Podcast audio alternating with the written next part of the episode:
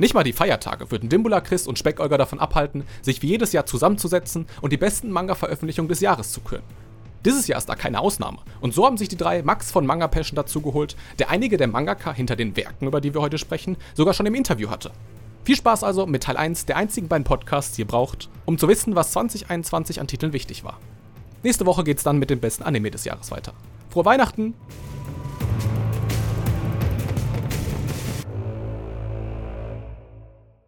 Willkommen zurück zu 157 Shortcuts Podcast. Das war ein bisschen durcheinander. Äh, es ist genau diese Zeit des Jahres, wo es ein bisschen durcheinander und drunter und drüber geht, weil es ist bald Weihnachten und das heißt, es so ganz, ganz viele arme Anihabara-Redakteure viel zu viele Anime gucken und Manga lesen, die sie irgendwie im Jahr nicht noch unterbekommen haben, weil sie schrecklich faul waren. Äh, und das alles jetzt im Dezember gemacht haben, um euch diesen Jahresrückblick zu präsentieren. Uh! Chris, wie geht's dir? Als Anihaber-Redakteur hier. Hallo, mein Name ist Christian. Ich werde hier gefangen gehalten. Bitte retten Sie mich. Ich wurde letztens dazu gezwungen, zehn Manga zu lesen und elf Reviews zu schreiben. Ich bin nicht guter Mathe. 10 Manga 10 von 10. Und elf Reviews zu schreiben, verstehe, ja. Ähm, und um uns so ein bisschen zu entlasten, haben wir zwei Experten dabei. Äh, die eine kennt ihr schon aus, glaube ich, seitdem dieses Format existiert. Warst du schon einmal nicht dabei? Weiß ich nicht. Ob, ich weiß nicht, ob ihr das vorher schon mal gemacht habt, aber auf jeden Fall bin ich schon ein paar Jahre dabei, glaube ich. Ich glaube, 2016 war es erst Anni Habra, ja. Ich weiß nicht, ob wir da schon einen oh Jahresrückblick gemacht haben. Weiß ich nicht, ja. Keine Ahnung. Aber es ist auf jeden Fall schon sehr oft und alle Jahre wieder freue ich mich drauf. Ich würde dir sagen, da bist du die Einzige, aber das stimmt überhaupt nicht. Willkommen auf jeden Fall, dass du da bist, Sarah. Yay! äh, und äh, neue der Runde heute. Aber wir beißen nicht. Nur manchmal. Ich kratze. Ist Max, äh, der Projektleiter von Manga Passion, einer Manga-News-Seite, deutschsprachig. Hallo. Wie geht es dir? Eigentlich ganz gut, nur dass ich hier bin. Was eigentlich auch ganz gut ist, aber ich bin nervös. Ja, noch kurz gerettet. oh, Nervosität. Äh, ich glaube, das verfliegt, wenn man erstmal so ins Labern gekommen ist. Ähm, eigentlich kann ich es jetzt auch nochmal öffentlich machen. Hey, herzlichen Glückwunsch, äh, dass ihr ein Interview gepublished habt, dessen Ergebnisse bei ANN gemenschent worden sind. Uh, Beziehst Applaus. du dich da zufällig auf dieses eine Interview oder dieses Thema, was ich jetzt besser nicht weiter anschneide? Wir müssen es nicht anschneiden. Wir haben auch, äh, ich glaube, elf tolle Manga, über die wir heute reden können. Und keine Light Novel. das ist der Best Manga Podcast, nicht der Best Light Novel Podcast. Aber die News, die bei ANN, also die Interviewstelle, die der News bei ANN gereferenced wurde, bezieht sich auf Light Novels. Ah. Okay. Das war richtig sneaky. Ähm, ja, wir gehen wieder durch, würde ich sagen, von Januar bis Dezember 2021. Das ist ja, was wir dieses Jahr haben, oder? Ja. Fühlt sich zwar kürzer an, dass wir irgendwie jeden zweiten Monat geskippt haben, aber ja, es ist rechnerisch korrekt. Und dabei bist du nicht mal gut in Mathe. Ja, richtig. Du siehst auch nicht meine ganzen Zettel, die ich jetzt gerade bis zu dieser Aussage ausgefüllt habe, nur damit ich das jetzt mit Sicherheit sagen kann. Ja, perfekt. Ja. Ich hoffe schon so mit Kästchen. Nee, ich mache das auf, äh, nee, nee, auf gar keinen Fall. Das ist so ein Blankopapier, so ganz normales A4 und dann schreibe ich da kreuz und quer. Langweilig. äh, nicht so unser erster Manga, also wahrscheinlich würden wir Leute widersprechen. Ich fange einfach an. Äh, Kenny and Cigarettes heißt der, der kam Januar diesen Jahres raus, hat gerade vier Bände bei Ultraverse. Ist in Japan sogar schon abgeschlossen in elf Bänden und kommt von Tomonori Inoue. Das ist. Oh, ist jetzt schwierig. Ich will jetzt nicht falsches Geschlecht sagen. Auf jeden Fall. Die sehr. das ist ein Mensch. Mangaka hat vorher Compellion gemacht. Und das wusste ich erst durch die Recherche für diesen Podcast. Ah. Worum geht's? Ja, äh, ich bin ein Meister der Beschreibung, habe ich äh, schon sehr häufig unter Beweis gestellt, gerade im Ghibli-Podcast. Ähm, wir haben im Prinzip äh, Reiso Hiraga, das ist ein, ja, vieljähriger Polizist, der dann in Pension gegangen ist. Der hat halt ein Problem, beziehungsweise sein Enkel hat eher ein Problem, weil sein Enkel ist schwer krank und für die lebenserhaltenden Maßnahmen braucht er viel Geld. Und es ist als Rentner nicht ganz so einfach, aber dann findet er eine Stellenanzeige, auf der steht, hey, komm zu diesem Buchladen und wir machen dir ein Angebot, was du monetär nicht ablehnen kannst. Stellt sich heraus, äh, es ist so, so geheimes äh, Auftragsmorden und er ist die Person, die dann hinter der Auftragsmörderin einem elfjährigen Mädchen hinterherwischen soll.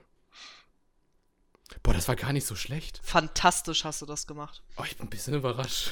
Ja, also ich, ich muss sagen, der Anfang war holprig. Dann, dann bist du ins Taumeln geraten, aber zum Abschluss äh, stehst du da. Abzug in der B-Note, aber ansonsten war es ganz gut. 8 von 10 würde ich dir dafür geben. Dankeschön. Ich würde sagen, das, das könnte man glatt auf den Manga beziehen. Ja, Oh, tatsächlich. 8 von äh, 10, so gut fandet ihr den?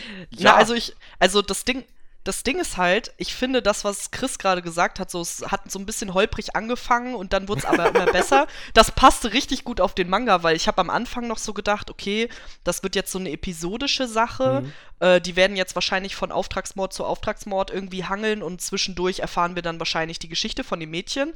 Und so ein bisschen ist es auch so, aber die Geschichte hat halt schon einen großen roten Faden, der halt in ihrer Geschichte begründet ist. Und ich fand, im ersten Band war das noch so ein bisschen holprig. Und ab dem zweiten Band, also der zweite Band hat mich dann richtig gecatcht, weil dann halt mehr so von ihrer Hintergrundgeschichte rauskam. Und dieser rote Faden, der dann dadurch entsteht, den fand ich richtig klasse. Und mal abgesehen davon, dass äh, ich die Action in dem Manga richtig geil finde. Also es ist so richtig, Ja, ja. so richtig Leon der Profi-Action halt. Vor allem, ich, ich finde, der, der, der Manga glänzt auch ein bisschen durch sein handwerkliches Können und dass er da auch ähm, die Szenen sehr, sehr gut Entschuldigung, in Aktion setzt, dass ähm, zum Beispiel ein Panel, was mir witzigerweise damals, als ich den Manga zum ersten Mal gelesen habe und jetzt beim Reread äh, sehr im Kopf geblieben ist, wo er im Park sitzt und auf einmal so ein Baseball auf ihn zukommt und der den so ganz locker catcht, aber ähm, wie das Panel dabei aussieht, sein Blick und du merkst einfach, er ist zwar 65 Jahre alt, aber er ist topfit, also wie man mit 65 Jahre alt nochmal fit sein kann. Und dass er sehr viel Lebenswillen noch hat für seinen kleinen Enkel, der unter Sleepness, Sickness oder so leidet. Und was ich richtig witzig finde, so ein richtig kleiner geiler, äh, so ein Foreshadowing, äh, diese Agency, für die er arbeitet, wo er später so quasi ein Tatortreiniger wird, heißt, äh, ist unterm Deckmantel in einem, Buch, in einem Buchgeschäft. Und das Buchgeschäft heißt Desperado, was Verzweiflung auf Deutsch bedeutet. Und er ist ja auch ein bisschen verzweifelt in dieser Situation. Das fand ich einfach Comedy Gold. Ich weiß, dass ich im Internet äh, mal über Copelion gelesen hatte. Da hat jemand äh, den Copelion-Manga mit 20th Century Boys verglichen. Und ich glaube, dass dieser Vergleich sehr, sehr off ist, weil äh, Naoki Urasawa hat so halt eher so Graphic Novel äh, Anleihen in seinem Stil. Und das sehe ich jetzt in Caddy in Sirix sowieso überhaupt nicht. Äh, aber, aber ich weiß, glaube ich, woher dieses, ähm, dieser Vergleich irgendwie so kommt, weil für mich schlägt dieser Manga total in dieselbe äh, Kerbe, so zeichnerisch wie äh, Queen Sasa. Das hat, er hat so extremst prägnante Grauflächen. Äh, Dimbulas äh, Lieblingsschraffuren und halt die Action-Szenen sind halt, sind halt echt Gold. ja. Ja, definitiv. Äh, Und ich, ich habe mir witzigerweise auch äh, aufgeschrieben, nochmal um auf Sarahs Punkt einzugehen, viele popkulturelle Anspielungen, Klammern Pulp Fiction und Leon der Profi. Oh, ja, genau. all- alles. Also das Ding, das Ding, also ich liebe eigentlich alles, was, was irgendwie Retro-Charme hat. Diese Verfolgungsjagden im Auto. Ja, total. diese mafiösen Strukturen irgendwie so. Die, die Kapitel heißen ja auch Pulp, genau. Also es ist ein bisschen übersexualisiert. Auch das elfjährige Mädchen, ich weiß, also als wir sie halt kennenlernen, steht sie halt so in so einem Schlüpfer und kommt gerade aus der Dusche und so. Fand ich irgendwie lustig, weil ich mir dann vorgestellt habe, also dass sie halt irgendwie 30 wäre und so. Oder dann aus der Dusche ist okay, also kennt man ja aus Filmen. Aber man muss Ja. halt dazu sagen, jetzt nicht auf eine irgendwie unangenehme Weise, sondern halt so, wie das früher eben in den Filmen Ja, war. genau. Also so ein Selbstbewusste ähm, quasi, ne? Ich kann mich nackt zeigen, so. genau, so selbstbewusst und man erkennt halt auch sofort, dass das eben dieser Retro-Charme ist. Also, dass man jetzt nicht hier plötzlich anfängt, eine Gender-Study daraus zu machen oder so. Ja, es ist, äh, nimmt sich einfach sehr auf eine Art und Weise selber nicht ernst, aber ist dabei sehr ernst. Genau, Vor allem, wenn ja. es darum geht, die Charaktere wieder zu spiegeln. Und was ich ganz geil finde an diesem Werk, auch wenn es sich selbst nicht ernst nimmt, ist alles, was sie tun, mit einer Konsequenz behaftet. Das heißt, es gibt nicht wirklich eine, also bis dato, ich weiß nicht, was ab Band 3 passiert, keine Plot-Armor, kein, äh, kein typisches, klischeehaftes, das muss jetzt so passieren, anders funktioniert das nicht. Und egal was sie tun, es gibt keine Konsequenzen, weil sie die Helden sind und eh gewinnen werden. Also die mhm. ersten acht Kapitel oder so habe ich gelesen, passiert das soweit nicht. Wenn du jetzt sagst, ab, äh, ab Band 3 ist das aber genauso, dann äh, übertrifft das einfach mein Knowledge, was dieses Werk angeht. Ich würde sogar sagen, ab Kapitel 3 oder so, äh, ja. wisst ihr noch, wo die da in der Oper sitzen und dann gucken die sich da, während sie quasi auf ihr Ziel warten, dass äh, ihr Ziel da so diesen Drogen-Geldkoffertausch äh, gemacht hat in, dem, äh, in der Oper, gucken ja. die sich halt Hamlet an. Und also bis dahin wurde halt die Hintergrundgeschichte von dem Mädchen noch nicht eingeführt. Und ich ja. dachte mir mal so, so, okay, Hamlet die Rachegeschichte von Shakespeare, wo am Ende einfach alle tot sind.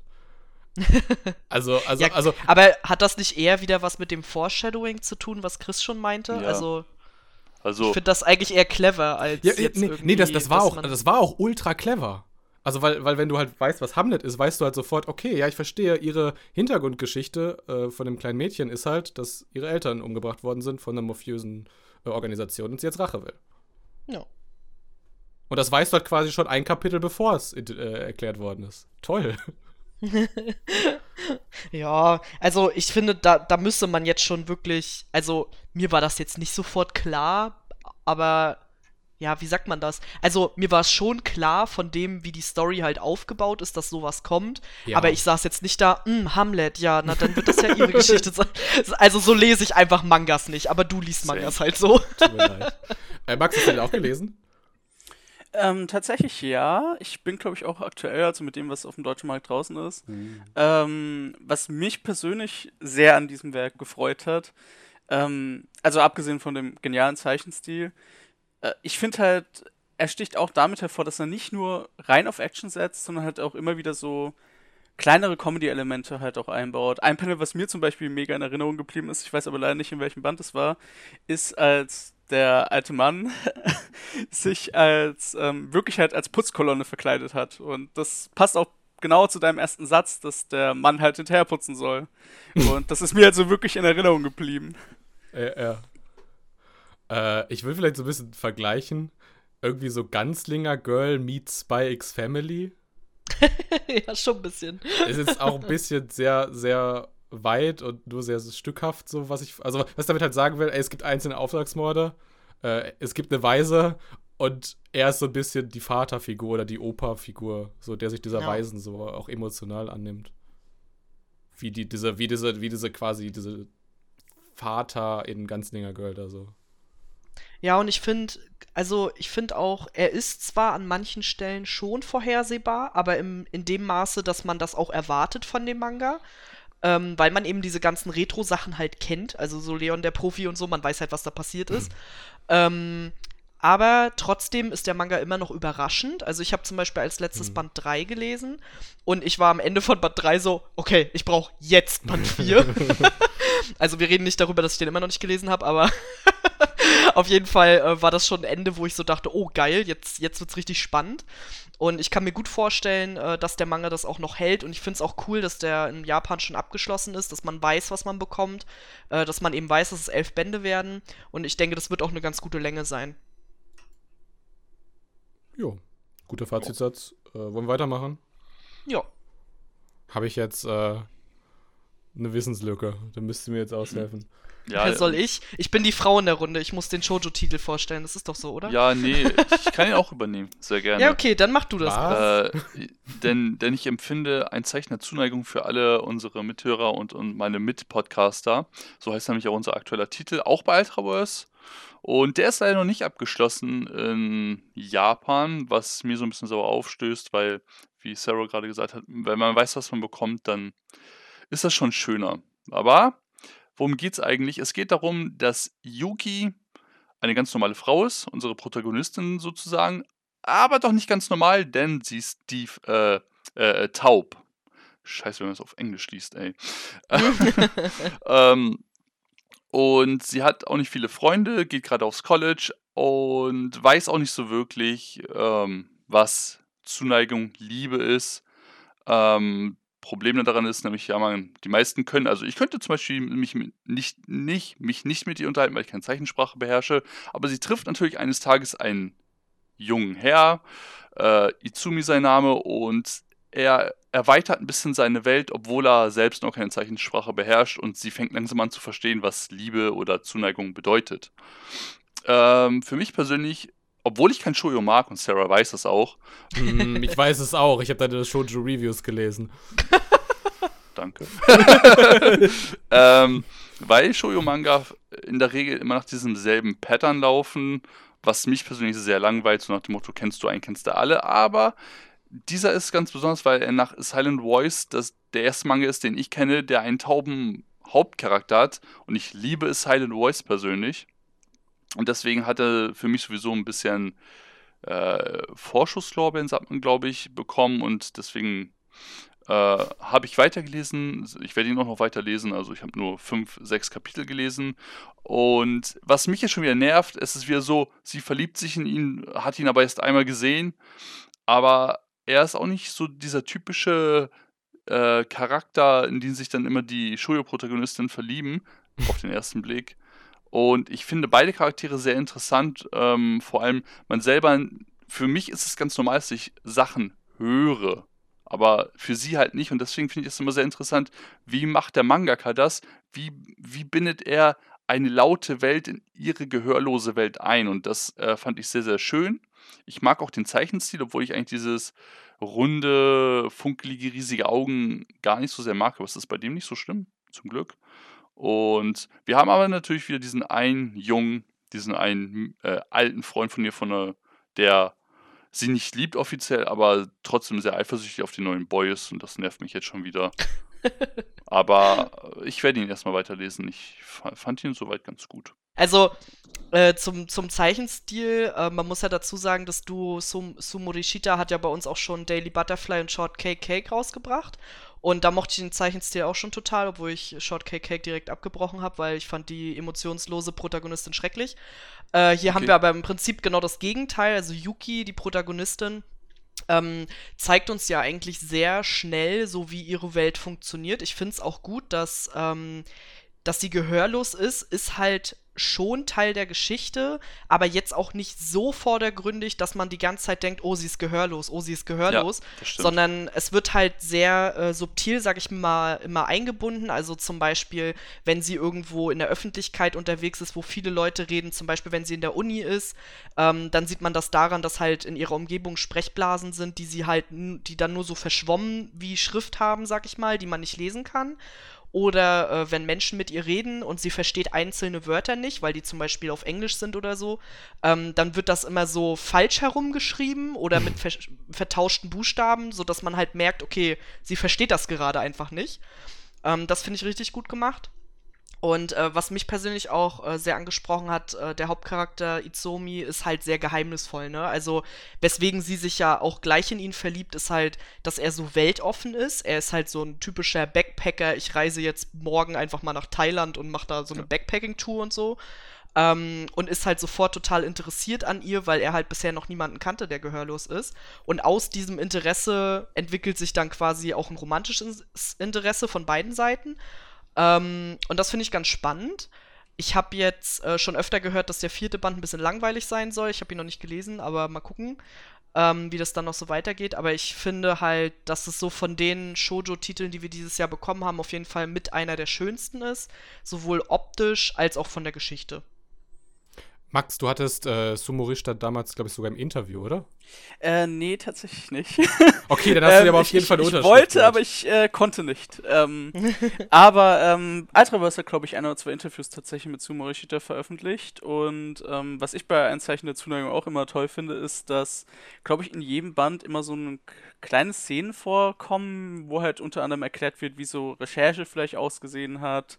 Oder ich, ich glaube einmal, also außer ich verwechsel jetzt die Manga, aber einmal kam, glaube ich, auch eine Szene vor, wie halt das Johannes von Ultraverse ähm, irgendwie die Ausgangspunkt war für, glaube ich, eine Szene im Band 4, was ich mega interessant auch finde. Also, ich, ich finde halt, man lernt auch so ein bisschen was so, was die Mangaka eigentlich wirklich getan haben, um das möglichst realistisch auch darstellen zu können.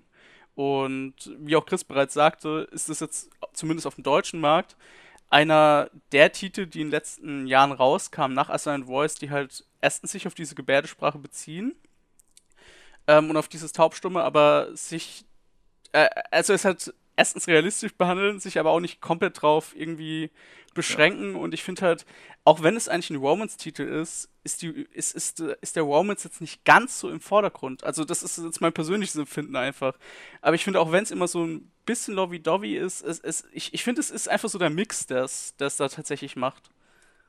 Okay, also das würde ich jetzt nicht sagen. Also ich finde es schon sehr vordergründig und wenn man keinen Romance mag, dann wird man den Manga auch nicht mögen. Also das glaube ich nicht. Okay, äh, ich, ich, wie gesagt, ich habe erst quasi 1,3 Manga-Bände davon gelesen, würde ich sagen. Und bis jetzt mag ich ihn. Mhm. Äh, Izumi ist echt ein guter Charakter. Was mich nur ein bisschen an ihm nervt, ist wahrscheinlich seine Direktheit. Er hat so, habe ich aufgeschrieben, eine Power-Phrase. Aber im Englischen, ich weiß nicht, wie die das im Deutschen, wie er es im Deutschen sagt, im Englischen sagt er quasi immer, willst du oder nicht? So. Weiß ich gar nicht mehr. äh, das sagt halt immer zu Yuki und es nervt mich so nach dem Motto, ja, ich verstehe, was, warum er das macht, aber dieses andauernd, do you want or not? Und ich so, oh Digga, halt doch mal die Schnauze. Entschuldigung. aber was ich ganz cool finde, ist, äh, er erweitert wirklich ihre Welt so vom, Denk vom Denkerischen her, weil sie war halt bis jetzt immer nur in, in ihrer Schule und zu Hause, also in ihrem kleinen Dörfchen oder Stadt, weil sie fährt ja auch gerne, äh, sie fährt ja auch ab und zu mit der Bahn. Aber er ist halt genau das Gegenteil von ihr. Und nicht nur, weil er reden und hören, äh, nicht nur, weil er hören kann, sondern einfach so von der gesamten Einstellung. Und ich muss da Max recht geben, ich finde, äh, er ist nicht so Romance-heavy wie viele andere Romance-Titel, sondern ist so ein bisschen mehr eine, äh, so, so ein kleiner Ausschnitt aus dem Leben einer taubstummen Person, äh, einer tauben Person, die wächst, gedeiht und einfach ein, eine Adoleszenz äh, von ihr ist, aus einem gewissen Abschnitt aus ihrem Leben, was ich sehr spannend finde. Und sie kann, wenn man's, äh, wenn der Gegenüber es gut macht, Lippen lesen. Somit entstehen auch manchmal fast normale Gespräche, was ich auch ganz schön finde. Und er sagt einmal was auf Deutsch tatsächlich. Äh, du bist süß. Äh, da, da stand so auch als Caption so unten so, du bist süß, ist halt äh, das Deutsche für you are cute dann und das fand ich ganz süß. wow. Ähm, jetzt ist mich ganz aus dem Konzept gebracht. Ähm, also so provinziell und Adoleszenz äh, haben wir gleich auch noch mal in äh, die Blumen des Bösen. Bereitet euch auf was vor. Das wird, das wird ein sehr, sehr weirder Ride für euch alle. Ähm, Ritt. Siehst du, ich sage ja weird. Ähm, ich würde sagen, das ist einfach nur weiter. falsch, aber hey. das ist die Blumen des Bösen aber auch. weißt du, was auch ein Ritt ist? Hey, was denn? Wenn zwei Girls zusammen wegrennen. Wie wow. vielleicht in Runaway with No Strings. Entschuldigung. Ich, ich fand das. Sag den Titel aber trotzdem nochmal. Äh, Run Away with Me, Girl. In zwei Bänden abgeschlossen. Thanks, Chris. No problem, Komma Dimbula. Wollen wir damit Thanks. aufhören? Ja, bitte. äh, ja, dann machen wir damit weiter. Wer ja. hat den gelesen? Ich. Ich. Und ich. ja, okay, dann äh, übernehme ich das äh, doch mal, die Mädelsrunde. Und zwar Runaway With Me Girl ist in zwei Bänden abgeschlossen, kam dieses Jahr raus äh, ab März. Und es geht quasi um zwei äh, Frauen, äh, die sich in der Schulzeit waren sie ein Pärchen und danach haben sie sich aber getrennt und äh, treffen dann quasi in ihrem Erwachsenenleben wieder aufeinander. Die eine davon ist mittlerweile kurz davor zu heiraten und erwartet ihr erstes Kind und die andere ist so ein bisschen, ich sag mal, so ein bisschen lost in ihrem Leben. Und mhm. äh, ja, sie nähern sich halt wieder so ein bisschen aneinander an. Und was ich an dem Titel sehr schön fand, war der Realismus. also die Reihe ist sehr weit weg von alles ist toll und alles ist schön hm. und ist eher voll davon, ja, man ist halt irgendwie so Mitte, Ende 20 und weiß nicht so richtig, was man mit seinem Leben machen soll. Und dann trifft man halt irgendwie seine Jugendliebe wieder und merkt so, okay, ich bin eigentlich in einer Lebenssituation, die ich eigentlich so gar nicht wollte. Und hinterfragt quasi so ein bisschen die aktuelle Situation. Und was dann passiert, ja, also kann man sich ja vielleicht denken, äh, wie man schon am Cover sieht, die beiden äh, haben wohl offensichtlich doch noch Gefühle füreinander. Und ähm, ja, das bringt natürlich Probleme mit sich. Der, der Freund von der einen, oh, ich weiß jetzt nicht mehr, welche das von beiden war, Midori. was mag. Midori, genau. Das ist ein richtiger Penner. Richtiges Arschloch, ey. Also, alles, was man von ihm sieht, man denkt sich die ganze Zeit nur so, ach, geh doch einfach weg, ey, ganz ehrlich. Ähm, und das macht es natürlich auch nicht besser, aber gleichzeitig war ich auch sehr, ähm, also die Beziehung, die die beiden Frauen zueinander aufbauen, beziehungsweise die sie zueinander haben, ist jetzt auch nicht die gesündeste in meinen Augen.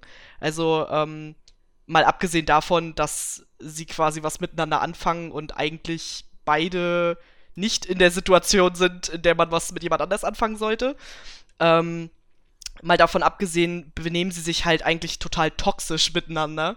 Und aber das finde ich halt auch so spannend, weil Liebe ist halt nicht nur schön und super toll und zwei Menschen verlieben sich ineinander und dann ist alles super, äh, sondern da spielt halt einfach ganz viel rein und das zeigt der Manga halt sehr, sehr schön. Ähm, ich habe den zweiten Band leider immer noch nicht gelesen, weil ich mich ein bisschen vor dem Ende drücke. Ich habe einfach Angst, dass meine tolle Welt, die ich in Band 1 hatte, dass die zerstört wird oder so. Aber ja. Ja, äh, ich habe auch, wie äh, schon angekündigt, nur fünf Kapitel davon gelesen. Äh, leider ist an den ersten fünf Kapiteln immer dieses total typische Girls Love-Ding, was mich persönlich leider ein bisschen rausholt. Ähm, ich bin leider, äh, leider, ich bin allerdings bei 90% von Sarahs Aussagen total konform. Es ist einfach sehr realistisch gehalten, was ich sehr gut finde. Äh, was ich allerdings nicht so geil finde, aber das, das ist, da kann ich mich vielleicht auch nicht reindenken, weil ich selbst äh, nicht so japanisch denke bei vielen Dingen. Ähm, ganz, ganz kurzer Roundup für, für alle Leute, die den Manga nicht kennen. Diese Midori, die, die mit diesem sehr toxischen Arschloch zusammen ist, die ja schwanger ist, äh, die haben quasi beim ersten Mal nicht verhütet und dann war sie quasi direkt schwanger. Ähm, die sind quasi nur wegen des Kindes zusammen. Midori kann, äh, möchte der Gesellschaft gerecht werden und sagen, sagt sie zu sich, zu sich jetzt, auch wenn ich vielleicht nicht glücklich bin, ich bleibe jetzt bei meinem Freund, weil ich bin schwanger, deshalb wollen wir heiraten und dieses total typische der Gesellschaft entsprechen, weil ich habe das sowieso nicht verstanden. Die haben sich auf der Highschool quasi, die haben ihren Abschluss gemacht und Midori trennt sich dann von Maki, weil sich dann ihre Wege trennen. So nach dem Motto, ich war nur mit dir zusammen, weil wir halt beieinander waren. Das hat mich irgendwie. Da, da bin ich ganz bei Olga, äh, bei, bei, bei Sarah. Das ist einfach keiner toxisch gewesen und Maki ist einfach hängen geblieben. Naja, es war ja auch noch ein bisschen anders, ne? Also, ähm, Midori hat sich ja nicht getrennt, weil sich die Wege trennen, sondern eher so im Sinne von, naja, wir sind ja eigentlich zwei Mädchen und das darf ja eigentlich Ja, gar genau. nicht sein. Ähm, und jetzt müssen wir mal aufhören quasi mit unserer kindischen Beziehung, die ja nur geht, wenn wir Kinder sind. Und in der Erwachsenenwelt geht diese Be Beziehung quasi nicht. Also sie hat halt im Grunde Schluss gemacht, weil sie lesbisch ist, aber das nicht nach außen hin zeigen wollte. Und ähm, das ist natürlich eine Sache, die mit Sicherheit auch hier noch passiert, aber in Japan sicherlich auch noch viel präsenter ist. ja. Und, ähm, aber ich glaube, man kann es trotzdem in dem Band halt auch sehr gut nachvollziehen, weil man merkt halt, dass Midori einfach sehr, sie möchte halt einfach ein rundes Leben haben. Sie möchte dann halt diesen Typen heiraten, bei dem sie aber selber merkt, dass der eigentlich furchtbar ist. Ähm, nur wegen des Kindes und so. Also da ist schon sehr viel äh, Gesellschaft so mit verankert. Und Maki ist im Grunde so ein bisschen diejenige, die so, ähm, ja, die noch nicht so in der Erwachsenenwelt angekommen ist, sage ich jetzt mal. Also die da noch nicht so drin steckt. Und äh, die deswegen da auch so ein bisschen eher äh, noch ausbrechen will oder kann. Ja, weil sie leider ein bisschen. Ich, ich, ich will das jetzt ganz negativ ausdrücken. Sie ist ein bisschen hängen geblieben auf, Ja, auf Midori. ja, schon. Äh, sie hat sich nicht weiterentwickelt. Und das gibt sie allerdings auch zu. Sie weiß davon. Ja. Und das, das, das ist auch ganz stark. Sie, sie steht dazu, aber sie ist. Ich weiß nicht genau, was es ist, dafür habe ich nicht genug gelesen, aber sie, sie kriegt es nicht. Sie, sie möchte nochmal eine Chance haben am Ende des Tages. Und deswegen werde ich es zu Ende lesen, weil ich wissen möchte, ob das Cover ein Clickbait ist am Ende des Tages oder ob das, oder ob das einfach, ja, es wird eh so enden, deswegen covern wir das schon mal so. Deswegen bin ich, oder ob das einfach nur zur Thematik passt. Mal gucken. Ich frage Ja. mich ein bisschen, also ich habe jetzt gerade einmal mal ein bisschen durchgescrollt. Mhm. Ähm, diese Art, wie quasi so, so Gefühlseffekt, also so innere Gefühlswelt quasi in Effekten so äh, auf den Seiten sind und aus diesen Panels so herausgehen. Das erinnert mich irgendwie sehr stark an Wer bist du zur blauen Stunde? Ja, auf jeden Fall. Ja, fand Nicht ich auch. gelesen. Den Finde fand ich aber gut. auch. Ja, den mochte ich auch super gerne und äh, finde ich auch, dass es da, da so ein bisschen Anleihen gibt, äh, gerade was so die Gefühlswelt äh, anbelangt und auch ein bisschen die inneren Monologe so von Maki. Also ähm, wir verfolgen halt hauptsächlich so, wie Maki das alles erlebt und ähm, da ist es auch so ein bisschen wie bei dem Hauptcharakter von Wer, Wer bist du zur blauen Stunde, dass die sich halt sehr stark selbst hinterfragt die ganze Zeit. Und äh, wenn wir bei Midori sind und sehen, wie sie so mit ihrem Freund ist und so, ähm, dann merkt man schon eher, dass sie eher in sich gekehrt ist und nicht mal sich traut, Dinge zu denken, sag ich mal. Ne? Also, dass uns als Leser quasi auch nicht alles offenbart wird, was Midori denkt, äh, weil sie sich nicht mal traut, so irgendwie darüber nachzudenken, sich zu trennen oder sowas. Also es ist schon, ähm, die beiden Frauen sind sehr unterschiedlich und ich glaube, das sind auch sehr so Ausrichtungen, ähm, man kann so ein bisschen eher in die eine Richtung gehen oder in die andere Richtung gehen. Äh, so ganz viel dazwischen gibt es wahrscheinlich nicht in so einer Situation, sondern man denkt sich wahrscheinlich, okay, ich würde eher so wie Maki sein oder ich würde eher so wie Midori sein. Und das macht die Geschichte halt auch so nachvollziehbar, weil man gleichzeitig weiß, dass die beide Probleme haben und dass sie eigentlich beide aus ihrem Leben raus müssen. Max, wie siehst du es? Ja, also im Grunde hat äh, Chris und Speckolger schon fast alles gesagt, was, äh, also was ich jetzt auch gesagt hätte, vermutlich. They are So. sorry. Ähm, wa- was mich persönlich an dem Titel sehr überzeugt hat, ist, dass ich bisher mit Girlsdorf an sich weniger Kontakt hatte und wenn, dann waren es eher so Girlsdorf-Geschichten, die, äh, also wo die Protagonisten meistens eher so im Schulalter waren. Ähm, und dadurch fand ich die Geschichte einfach erfrischend, weil es hier halt um erwachsene Frauen geht oder eigentlich Frauen, die halt mitten in ihrem Leben stehen.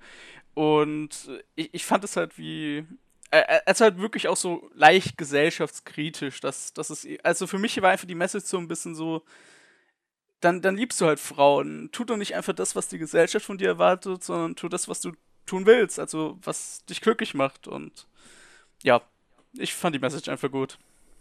Gleichzeitig zeigt der Manga aber eben auch, wie schwierig das genau das halt ist. Also er sagt nicht nur, ja, dann mach doch halt, sondern okay, aber dieses Aber ist halt trotzdem da. Genau, er verherrlicht es auch keinesfalls. Genau, Ja. er zeigt dir auf, dass je älter du wirst, desto mehr Konsequenzen erwarten dich bei jeder Entscheidung, die du triffst. Und Genau. du kannst halt nicht einfach nur selfish äh, sagen, da bin ich jetzt halt wieder Kind. Geht halt nicht. Und das finde ich sehr, sehr gut an diesem Manga. Ohne Witz, ich finde das so interessant. Alles, was du so sagst, Chris, da Ja. scheint irgendwie so deine persönliche Biografie durch.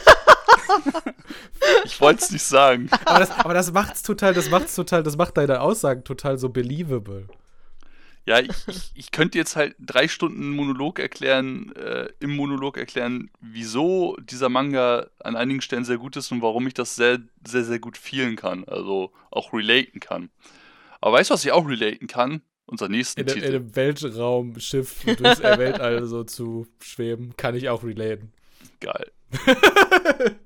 Ähm, ich will den Vorschlag machen, Chris. Ja, okay. Äh, Sarah Max, habt ihr den gelesen? Nein. Nee, nee, habe ich nicht gelesen. Das dachte ich mir fast schon. Äh, und Chris und ich haben sowieso schon im äh, Tomonihei-Podcast, den ich jetzt bei YouTube wahrscheinlich auf dem i verlinkt habe, äh, auch schon sehr weit und ausführlich mit Matze drüber geredet. Ich würde sagen, wir diskutieren einfach nur ein bisschen an und gehen dann recht schnell weiter zum Ich, ich, nächsten. okay, ich mache den Vorschlag. Ich, ich sag einen Satz dazu. ja, wir können ein. schon. Also zwei ist auch okay. Okay, cool. Auch fünf. Also ich habe tatsächlich einen neuen Gedanken. Okay, Könnt ihr gut. mir wenigst's vorher erzählen, worum es geht, damit ich Äh, ein bisschen verstehe? ja, klar. Ich wollte ihn jetzt halt anschneiden. ne? Also ich wollte jetzt weitergehen. Ich, ich glaube nicht, dass wir jetzt äh, mit äh, Run Away With Me Girl durch sind und wollte jetzt zum nächsten Titel überspringen. Ja, finde ich Okay. Das ist korrekt. Mi, mi, mi, mi. Ha, ha, hu. Also, welchen Titel ich auch sehr gut finde, ist Knights of Sidonia. Äh, er ist mittlerweile in der Master Edition in sieben Bänden abgeschlossen. Und ist vor meinem, ähm, ich weiß, viele Leute wissen es nicht, ich muss es nochmal äh, deutlich machen, Lieblingsmangaka Tsutomu Nihei, der auch unter anderem für Blame, B, Omega, Abada und Apo-Sims, Apo-Sims läuft aktuell auch noch beim Manga-Kult, äh, sehr berühmt ist auf jeden Fall.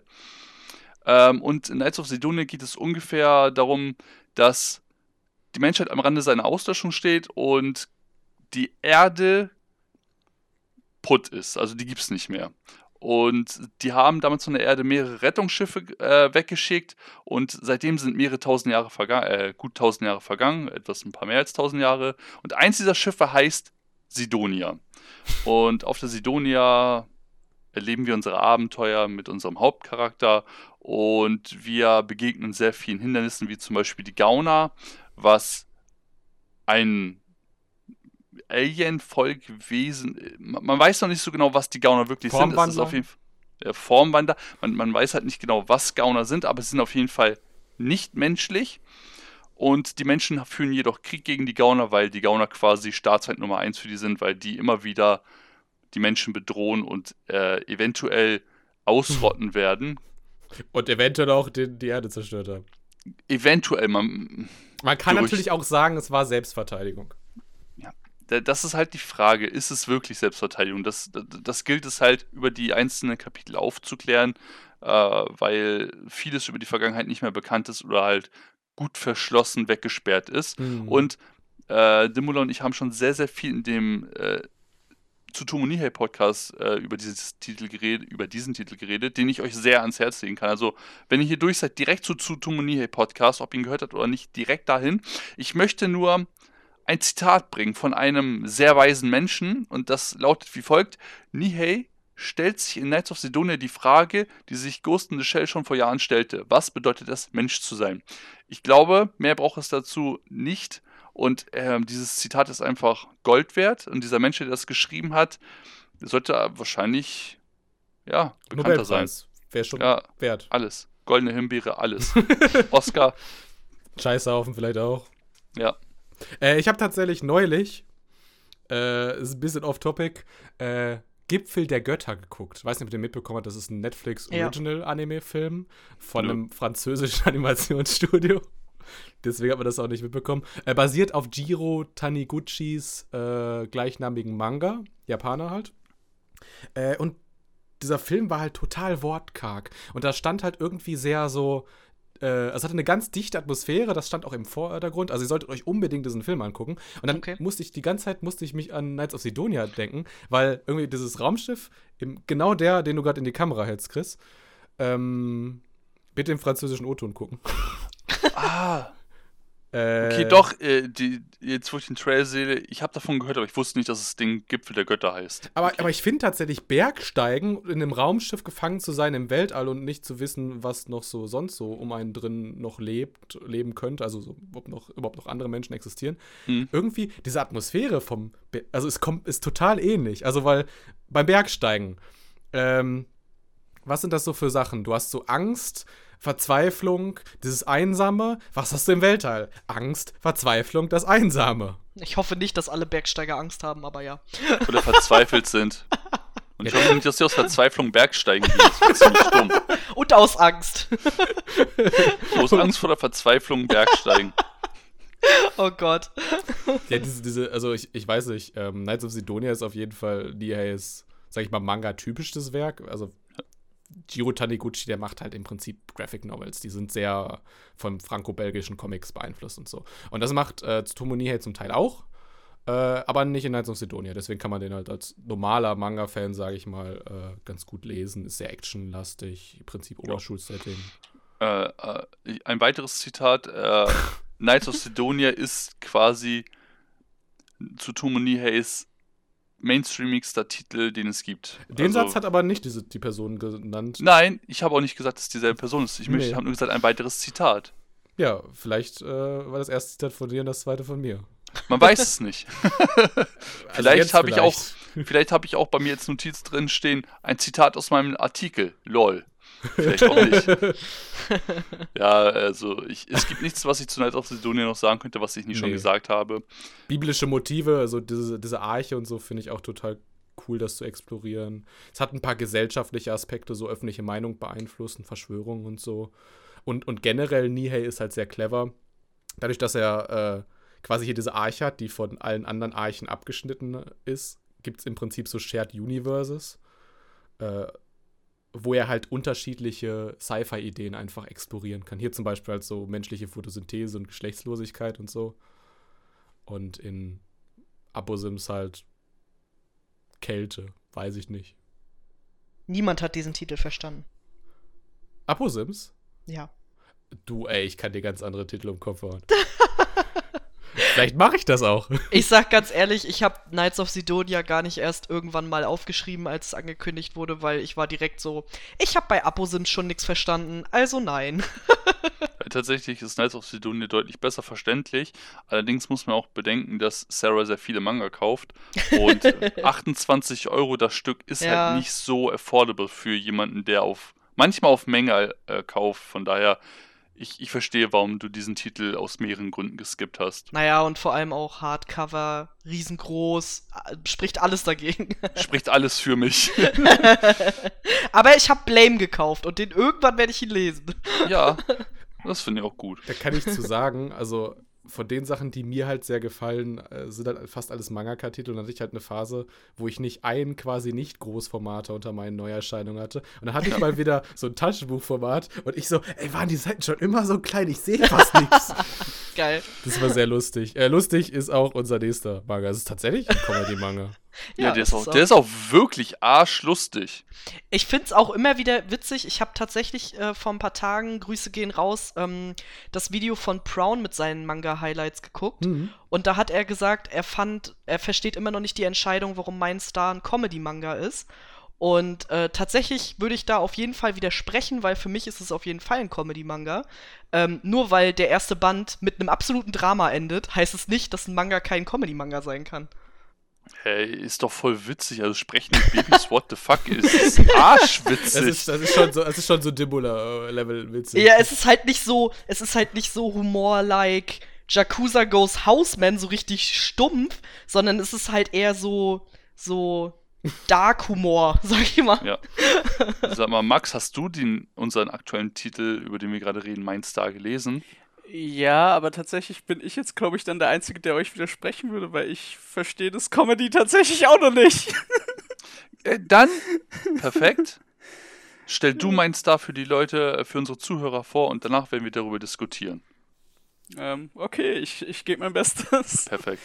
Ähm, ja, Mainster hat aktuell sechs Bände in Japan und ist vom Autor Aka Akasaka, der auch für Kaguya-sama bereits bekannt ist und von der Mangaka Mengo Yokoyari, die für unter anderem Scumswish bekannt ist. Ähm, ja, kurz und knackig, es geht im Grunde darum, dass ähm, ein ursprünglicher Arzt die Chance hat, sein Lieblingsidol zu behandeln, die schwanger ist mit ähm, Zwillingen. Nur wird er dann tatsächlich umgebracht. Man weiß nicht von wem und wird unter anderem, also neben einer seiner Patientinnen tatsächlich, wiedergeboren als Kind von genau diesem Idol. Und das ist so circa der ganze Ausgangspunkt vom Comedy-Manga Meister. Korrekt. Soll ich mal, soll ich mal mit einem Bold Statement anfangen? Also mir wurde auch schon gesagt, äh, dass es, also dass ich hätte ihn halt einfach den ersten Band zu lesen, äh, Ende lesen sollen. Ich habe den kurz vor Ende von Band 1 gedroppt, weil ich ihn so schrecklich fand. Äh, für mich ist das äh, die, Blumen, äh, die Blumen des bösen Leid oder Scumswish ohne Anspruch. Witzig, ich habe Scumswish nicht gelesen und nicht geguckt. Äh, ab- aber ähm, ich weiß nicht, äh, weiß jemand zufällig aus dem Kopf, wie viele Kapitel der erste Band hat? Kann ich dir sofort sagen, da ich den Band neben mir liegen habe, der Oh, erste perfekt. Band hat zehn Kapitel. Okay, dann habe ich nur die Hälfte des ersten Bandes gelesen. Ja, da habe ich auch ungefähr gedroppt. Und ich, Und, da, und ich dachte, äh, also mir wurde das auch erklärt, dass am Ende von Band 1 quasi so ein bisschen Goro, der Arzt, äh, quasi auch versucht, als Baby rauszufinden, wer der Mörder ist von ihm. Nee. schon falsch. Aber, aber, aber irgendwie wird das doch thematisiert, oder? Das, das Problem ist, ihr habt den Main Point vom Manga nicht gelesen. Doch. Nee. Also, ich glaube, ich schon. Also, weil das Ende des ersten Bandes ist der Main-Punkt vom Manga. Also, wenn du den Ja. nicht Ah, okay. weißt, verstehst Ah. du nicht, was mit dem Manga los ist. Magst du den einmal kurz so mit Spoilerwarnung ja, so ganz also leicht mit? Spoiler, mit Spoilerwarnung, am Ende des ersten Bandes stirbt das Idol und sie wird umgebracht vor ihren beiden Kindern. Und der Sohn versucht ab diesem Punkt herauszufinden, wer der Mörder der Mutter ist. Ah, dann habe ich die Leute einfach, die mir das erzählt haben, falsch verstanden. Okay. Lol. weil, weil ich habe mich, weil ich, ich ohne Witz, ich war, während ich das am Lesen war, ich war total am Fluchen. Ey, dieses Ding hat doch keinen Fokus, es gibt doch gar kein Ziel. Was wollen die überhaupt? Wollen die die dunklen Seiten des Showbusiness zeigen? Wollen die Kindererziehung und Job unter einen Hut bringen zeigen? Was wollen die von mir? Was soll diese ganze Scheiße? Hä, Und, ich- Dimbo? und ich habe mich die ganze Zeit unangenehm gefühlt, weil so, weißt du, so, so, so 30, 40-jähriger Arzt, der dann das Idolbar handelt und so, und dann auch einfach das Baby von dem Idol ist. Und dann ist da diese Ruby, irgendwie so ein anderes reinkarniertes. Ach, genau, das, das war dieses Fanmädchen, genau, was Ja, das war bei ihm im Serena. Kranken, Krankenhaus gesch- äh, Ja, ist, genau. Und die ist halt total schamlos und nutzt das total aus. So, also, hey, ich kann jetzt an den Titten von meinem Lieblings-Idol nuckeln und so. Das, das war. oh, Ich, ich mag Scumswish, ich mag die Blumen des, äh, des Bösen extrem. Aber das war, also das war mir, das war mir unangenehm. Und, und, was ich auch noch hinzufügen kann, kleiner Fact, spielt im selben Universum wie Kaguya Sama. Also Okay. die könnten sich theoretisch über den Haufen laufen. Also rein theoretisch. Okay. Naja, nur weil es eher im selben Universum spielt, heißt ja nicht, dass es auf derselben Zeitachse spielt, prinzipiell, aber. Ja, also ich, weiß nicht genau, wie die Aussage ich jetzt gemeint so, war. Egal. Äh, worauf ich hinaus wollte, äh, war folgendes. Erstmal, Babys, die äh, zu Idle-Dancen abgehen im Kinderwagen, sind arschwitzig. äh, den, den Plotpoint mit seine Zwillingsschwester ist Serena fand ich leider viel zu obvious. Das habe ich einfach dreimal gegen den Wind gerochen. Ja. Äh, was aber gar nicht schlimm ist.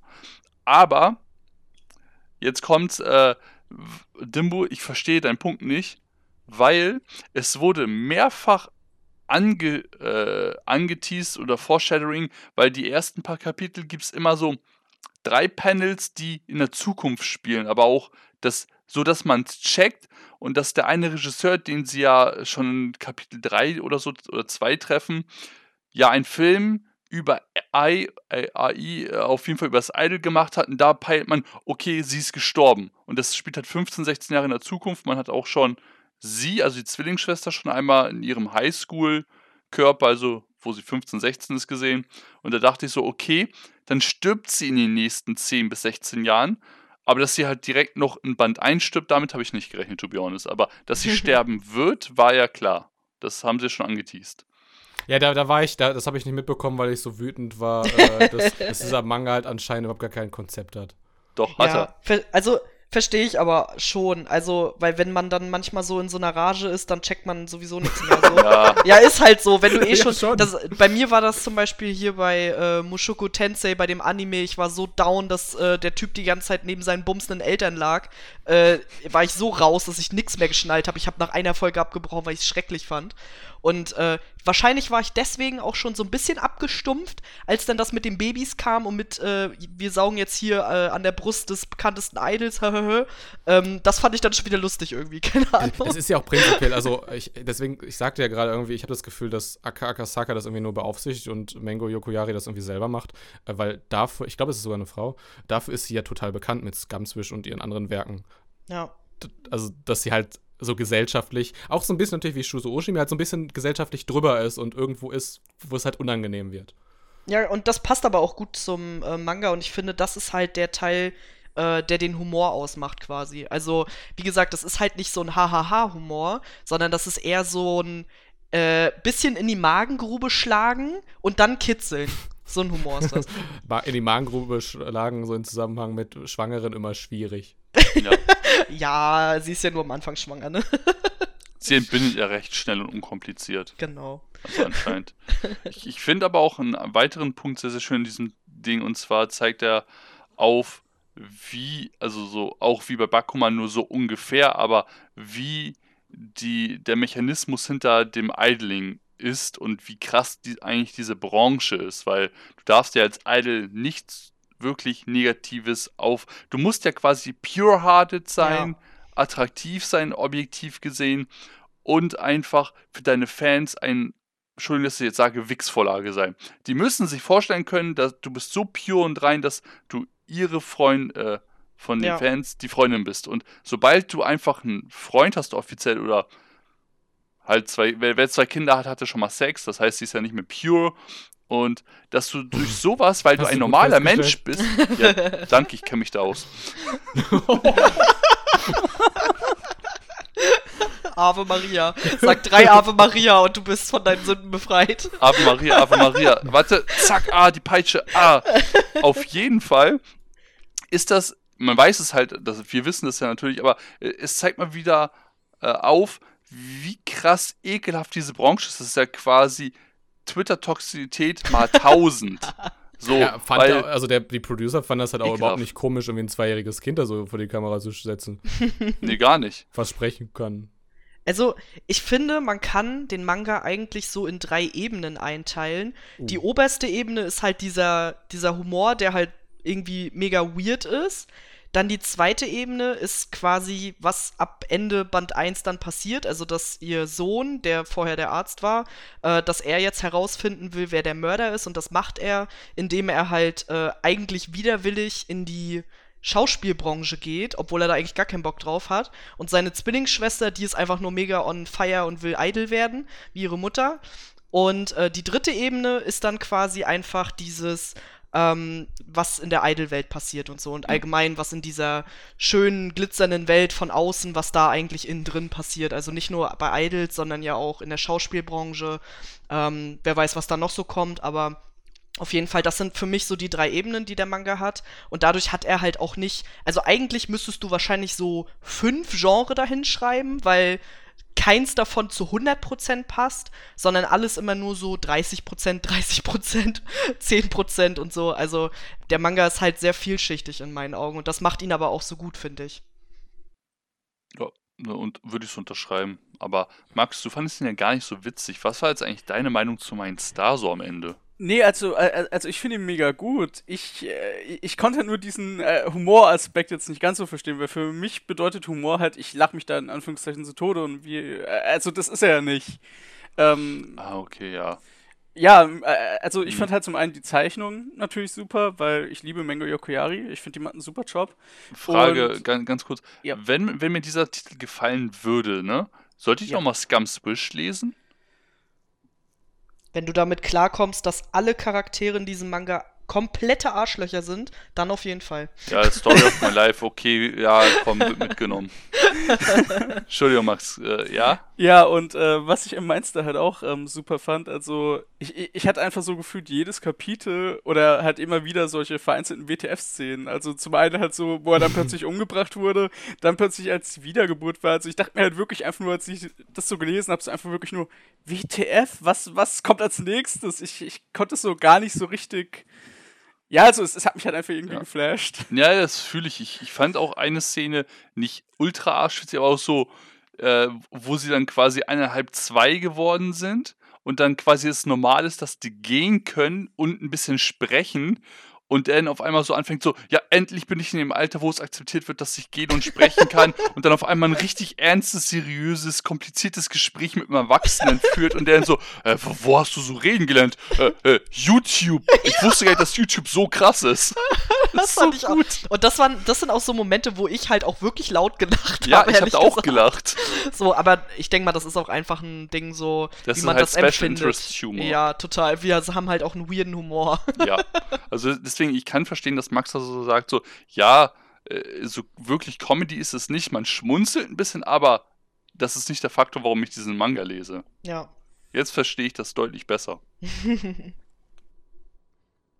Ich ähm, habe übrigens, äh, bringt uns gar nicht weiter, äh, habe ich heute erst noch gelesen. In Frankreich, äh, der französische Manga-Verlag Akata, die haben einen Imprint, also so ein, so ein La- Unterlabel, das heißt einfach WTF.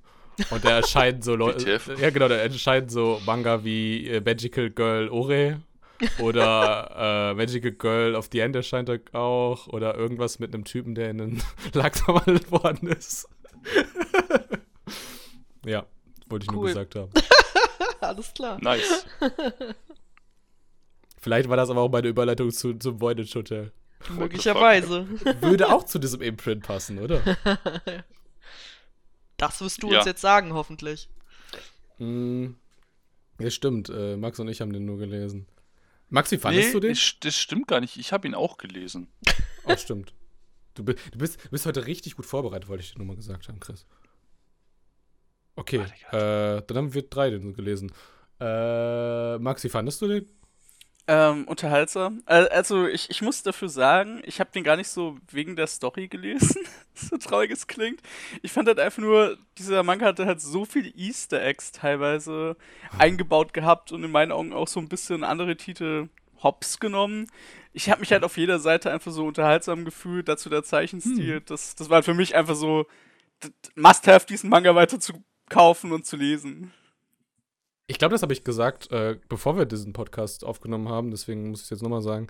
Äh, das war der Manga bei dieser Auswahl, also bei sowas wie Doro Hedoro Knights of Sidonia weiß ich halt, dass ich das kaufen werde. Aber bei Voynich Hotel wusste ich das vorher nicht. Ich weiß, dass der den englischen Release halt hatte, kurz, äh, glaube ich, bevor der deutsche angekündigt worden ist. Ähm, aber bei dem wusste ich nach irgendwie einem Kapitel so, ey, das ist, das ist genau was für mich, das ist total super lustig, speziell absurd, das, das finde ich richtig geil. Er hatte nur drei Bände, er scheint bei Egmont seit Juli und äh, es geht im Prinzip um Taiso, der irgendetwas entfliehen will aus seinem Leben. Man weiß nicht genau was, ist auch nicht so wichtig. Und er landet dann im Voynich Hotel. Äh, auf einer Insel irgendwo im Südpazifik. Diese Insel war mal Teil von Spanien, gehört jetzt irgendwie zu San Marino, aber der Pazifik ist halt irgendwie so 10, 12, 15.000 Kilometer vom San Marino entfernt, also San Marino irgendwie in Italien und so. Weird.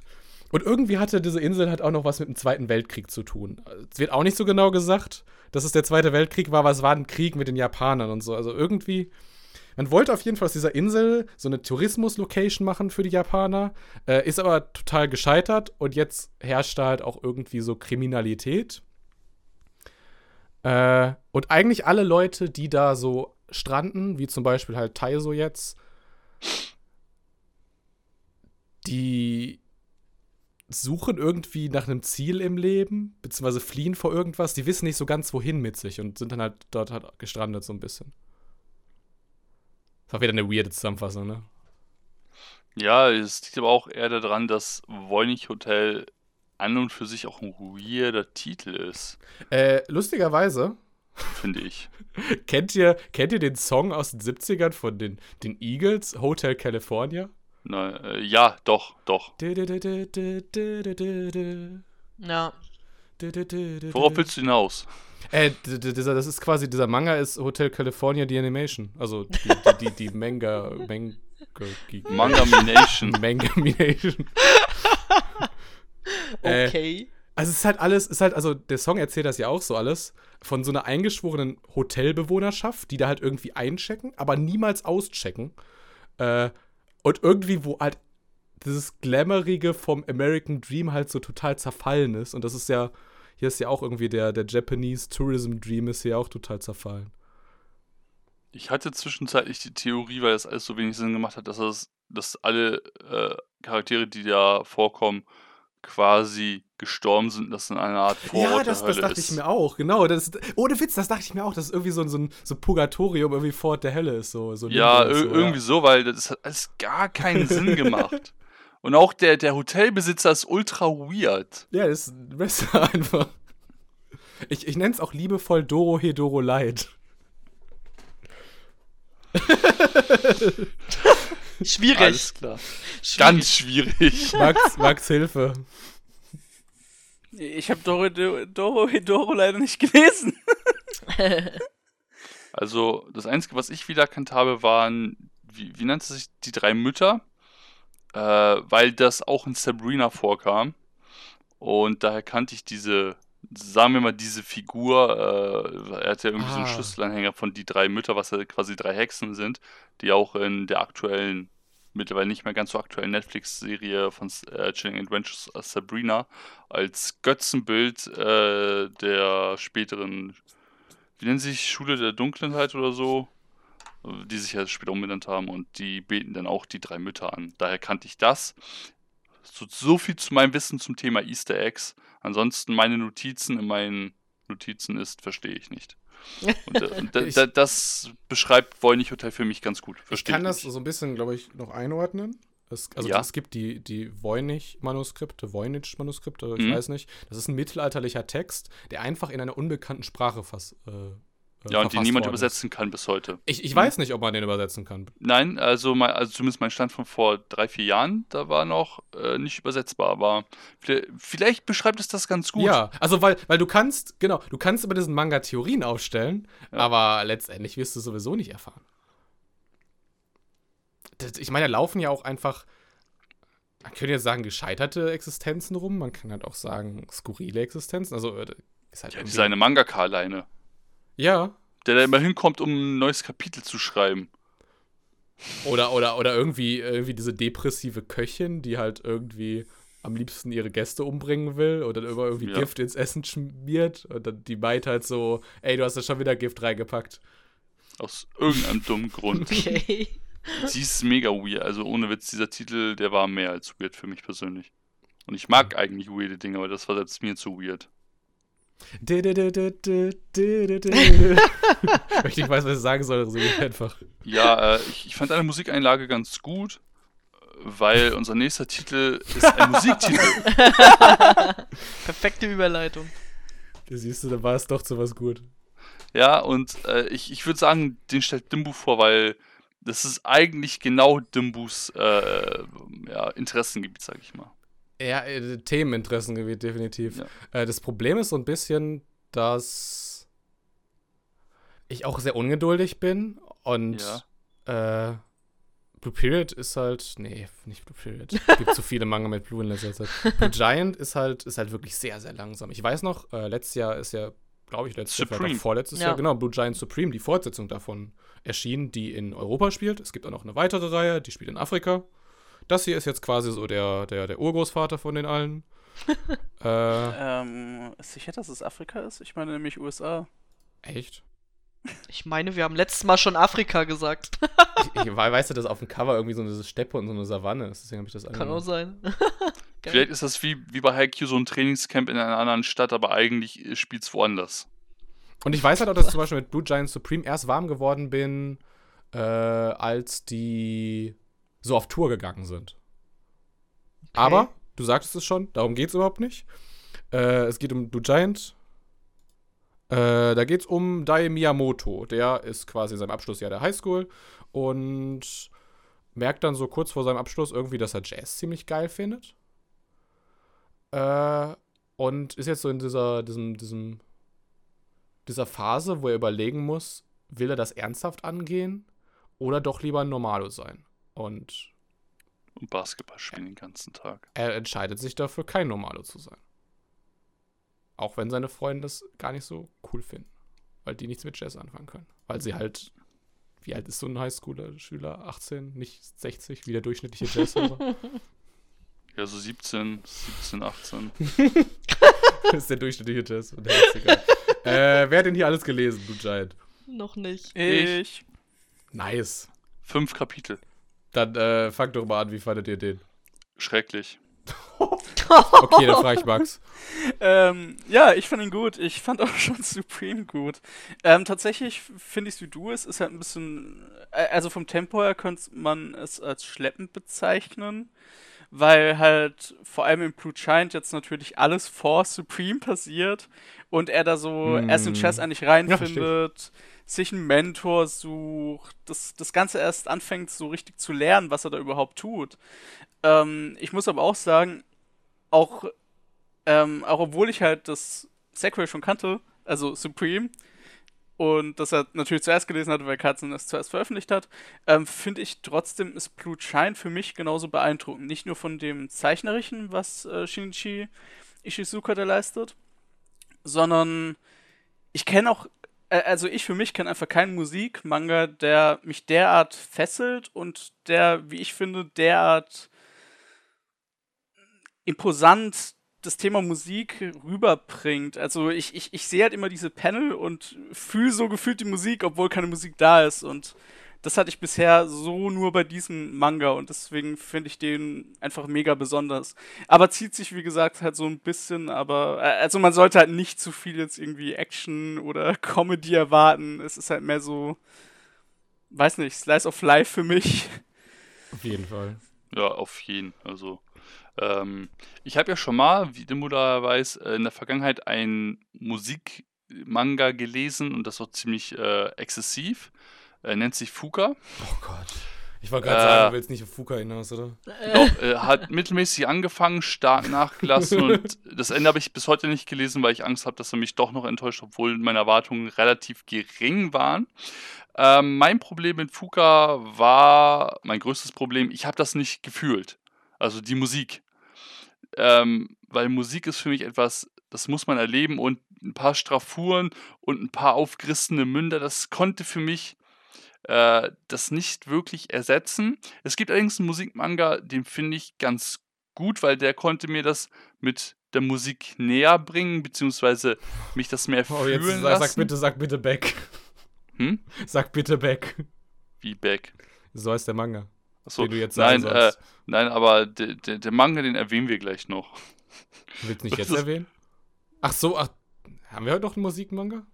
Ja, Ach, du ein meinst Karen Tuesday tatsächlich. Ja, richtig. Ja, okay, kann ich verstehen. Äh, Äh, aber ähm, mein, mein Problem ist, ähm, ich fühle das erstmal wieder auch bei Blue Giant nicht und dann gibt es ein zweites Problem. Theoretisches Gedankenkonstrukt, ich fühle die Musik. Also durch, durch Strafur, äh, Straffuren, ne? Ich mag Jazz einfach nicht. Ich kann mit Jazz in Real Life einfach so gar nichts anfangen. Und das hat ihn mir halt doppelt madig gemacht am Ende und dann ist das auch noch so langsam. Aber dann gibt es zwei Stellen, die fand ich extrem geil. Äh, einmal, wo er diese, diese Kurve des Todes nach oben fährt. Äh, diese Straße, die zum Tunnel führt. hm, hm, hm, ja. Und einmal diese, diese äh, Basketball-Szene, wo er gesagt hat, ja, ich kann halt nicht so hoch danken und meine Körperbeherrschung oder mein Körper, mein, mein, meine Physics sind halt limitiert, aber ich werde weiter an mir arbeiten. Und diese beiden Szenen, die dann quasi so einen leichten Schonanteil haben, wo ich dann direkt wieder meinen Film mit äh, Shoyu Hinata aus äh, Haikyuu hatte, hat mich direkt so, und dann die nächste Szene dann wieder äh, Jazz-Saxophon und ich so, okay, ich bin raus. also, Es ist einfach leider echt also, nicht meins. Das, das Problem an Fuka ist so ein bisschen, ich Alles. würde den nicht als Musikmanga bezeichnen. Also der Hm, Mangaka hat halt versteh nicht ich. so eine, glaube ich, nicht so eine Liebe für Musik. Also ich glaube, Seo Kuji war, glaube ich, mal irgendwie auch Basketballer oder so. Also Hobby, weiß ich nicht, in der Schule, irgendwie sowas. Äh, aber das, das merkst du bei Shinichi Ichizuka. Äh, der hat halt Ahnung von Musik. Also der, ich glaube, bei Supreme ist auf jeden Fall so. Ich glaube, bei Blue Giant auch, Max, korrigier mich. Äh, jeder Kapitel ist quasi eine Referenz auf einen Jazz-Song, einen populären. Ähm, so genau habe ich tatsächlich nicht darauf geachtet. Also bei, bei, aber- bei, bei Blue Giant Supreme weiß ich es auf jeden Fall, weil selbst die Cover sind äh, Anspielungen auf bekannte Jazz-Alben zum Teil. In meinem Kopf gerade gibt es so viele Jazz-Alben. Ja, Frag mal dein Großvater. Also ich habe, nee, der hat damit auch nichts zu tun. äh, also ich habe mit Jazz halt genauso viel zu tun wie mit jeder Sportart, aber ich liebe Sportanimes, also von daher ist das bei mir immer nichts, was mich abhält. Ähm, ich fand auch bisher Blue Giant Supreme, ich habe die ersten zwei Bände gelesen, fand ich auch richtig cool. Ähm, aber tatsächlich reizt mich da eher ähm, der Deutschland-Aspekt, weil ich finde, dass die Deutschen da extrem gut getroffen werden. Und äh, bei Blue Giant hatte ich erst ehrlich gesagt Angst, dass mir das dann fehlt und dass es mir dann irgendwie auch zu langweilig ist. Äh, ich habe mir jetzt aber Band 1 trotzdem mal gekauft, aber leider noch nicht gelesen, äh, weil ich mir so denke, okay, aber ich finde es eigentlich immer ganz cool, wenn in Mangas äh, die Protagonisten quasi eine neue Leidenschaft entdecken, so wie eben auch bei Blue Period oder so. Ähm, Mhm. Das finde ich eigentlich immer ganz spannend und deswegen habe ich gedacht, ich gebe jetzt Blue Giant doch mal eine Chance. Ja, und mal sehen. Ich weiß ehrlich gesagt auch noch gar nicht, wann ich den anfangen soll zu lesen. Soll ich jetzt die beiden Mangas parallel lesen oder soll ich erst den einen und dann den anderen? Oder ich bin ein bisschen irritiert irgendwie. Also ich glaube, ich im Nachhinein würde tatsächlich auch eigentlich dazu tendieren, die eher eher nacheinander ähm, zu lesen, weil ich habe mich dabei Hm. erwischt, dass ich dann doch so irgendwie so dachte, hm, eigentlich hätte ich jetzt, äh, äh, also ich, ich finde nicht, dass Blue Giant irgendwie irgendwie schlechter ist als ähm, ähm, äh, Supreme. Supreme, genau, als Supreme. Ähm, aber ähm, in, in meinen Augen ist es halt, al- also war es für mich halt, wie du sagst, was anderes, weil es einfach in Deutschland gespielt hat und man dadurch halt nochmal irgendwie so ein Stück weit näher an der Geschichte war wie jetzt und dann gleichzeitig zwei Geschichten wie parallel durchmacht. Könnte halt auch ein bisschen verwirren. Ja. ich meine, wer hat den überhaupt auf die Liste gesetzt, Chris? Ich? Ja, Chris hat ihn halt für mich auf die Liste gesetzt. Ja, Das fand ich sehr süß. Ich, ich dachte so, ey, das ist Blue Giant. Ich weiß, wie sehr äh, Dimbu über Blue Giant Supreme abgenördet hat. Ich denke so, ey, komm, Blue Giant, dem, dem, hat er einfach vergessen, hat er noch nicht draufgesetzt. Den will er draufsetzen. Äh, Diese Sache ist halt, also diese ganzen Geschichten, du sagtest gerade schon, ich weiß gar nicht, oder Sarah, warst du es? Blue Period? Ja. Mhm. Äh, das ist genauso, ne? Blue Period, Welcome to the Ballroom, Silver Spoon, wie hieß dieser eine Smile Down the Runway und so. Das sind halt diese, diese Folge dein Traummanga und das ist halt Ja. einfach total Shins Metier. aber Jazz ist mein Metier. Also haben wir irgendwie vielleicht so, eine, so ein Zwischending, aber. So ein also, Shin-Dimbu-Manga. Genau. Also, aber, Ein Shimbu aber wirklich, also jemand, der diesen Manga halt richtig krass appreciaten kann, ist Shin. Ja. Kannst mal sehen. Also ich glaube, dafür gibt es auf jeden Fall Liebhaber und Ja, äh, safe. ich meine, die Reihe hat zehn Bände, ist jetzt ja auch nicht so viel, sag ich mal, wenn das ein relativ langsames Tempo ist. Äh, da muss ja aber trotzdem schon ein bisschen was passieren, deswegen, also bis er quasi an den Punkt kommt, wo er dann in Supreme ist. Von daher denke ich schon, dass der sich auf jeden Fall lohnt. Wenn man Supreme mochte, dann wird der, denke ich mal, schon lohnenswert sein einfach. Beziehungsweise, wenn man halt, wie gesagt, diese, diese Coming-of-Age-Folge Genau. Traummanga halt mag. Dann ist es halt auch egal, dass man Jace nicht mag. Genau. Sarah, was meinst du, ist der im Minustempo oder ist der, im, oder ist der mehr so im dritten Tempo, der Blue Giant? Kann ich dir nicht sagen, weil ich habe den noch nicht gelesen. Ach, verdammt, stimmt. Wir, Aha. wir, wir sind auf jeden Fall richtig krass im Minustempo, deswegen drücken wir jetzt auf Plus, Plus, Plus und machen Alles weiter mit klar. Doro Hedoro. Yay! Äh, Fun, Fun Fact, äh, äh, tatsächlich ist das gerade volleyballtechnisch falsch, was du sagst, weil Minustempo ist quasi angriffstechnisch das schnellste Tempo, das langsamste wäre Tempo 3. Jetzt sind wir schon wieder bei Haikyuu. Lass uns lieber schnell zu Doro Hedoro gehen. Ja. Damit hat man bemerkt, dass ich deinen Witz gar nicht verstanden habe. okay, dann machen wir weiter mit äh, Minustempo. Okay, Und kommen aus Tempo 3 raus. Jetzt war's richtig, ne? korrekt. Äh, stellt euch einfach mal alle vor, ich würde jetzt so tibetischen Kehlkopfgesang machen. Ich kann das leider nicht. Aber in etwa so abgedreht ist halt. Wow. Ja, genau. In, et- in etwa so abgedreht ist halt Doro Hedoros. Opening des Anime, aber auch der Manga selbst. Ich habe heute was richtig Cleveres auf Twitter gelesen. Oh. Und zwar. ob. Ja, haha. Zu, zu Doro Hedoro habe ich heute gelesen. Also von jemandem, dem ich den Manga empfohlen habe, weil mir es schon klar war, dass er den mögen wird. Der hat heute geschrieben, ähm, wenn. Wenn es Geschwister, so, also wenn es so Familienbeziehungen in, in der Manga-Welt gäbe, dann wäre Doro Hedoro der große Bruder von Chainsaw Man. LOL. Ich habe keine Ahnung, wovon du redest, weil ich Chainsaw Man nicht gelesen habe. Ja, äh, ja, also wahrscheinlich, also es ist, da ist schon was dran. Also, also, ich glaube, Chainsaw Man ist, also ist von, vom Humor nicht so, so absurd.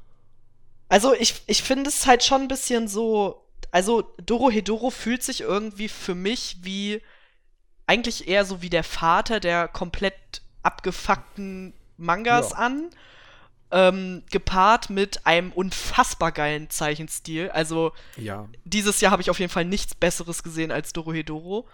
Und, äh, und Betonung, die äh, Q Hayashida, die macht das komplett alleine. Ey, das ist Was? crazy. Das Ja. ist crazy die einfach. kann nur. einfach nichts abgeben, die macht das komplett alleine. Also alleine, Krasser ich, ich, also ich werde den Moment niemals vergessen, als ich das erste Mal Band 1 aufgeschlagen habe und die erste Seite einfach ist wie, ähm, ach, wie heißt er denn nochmal?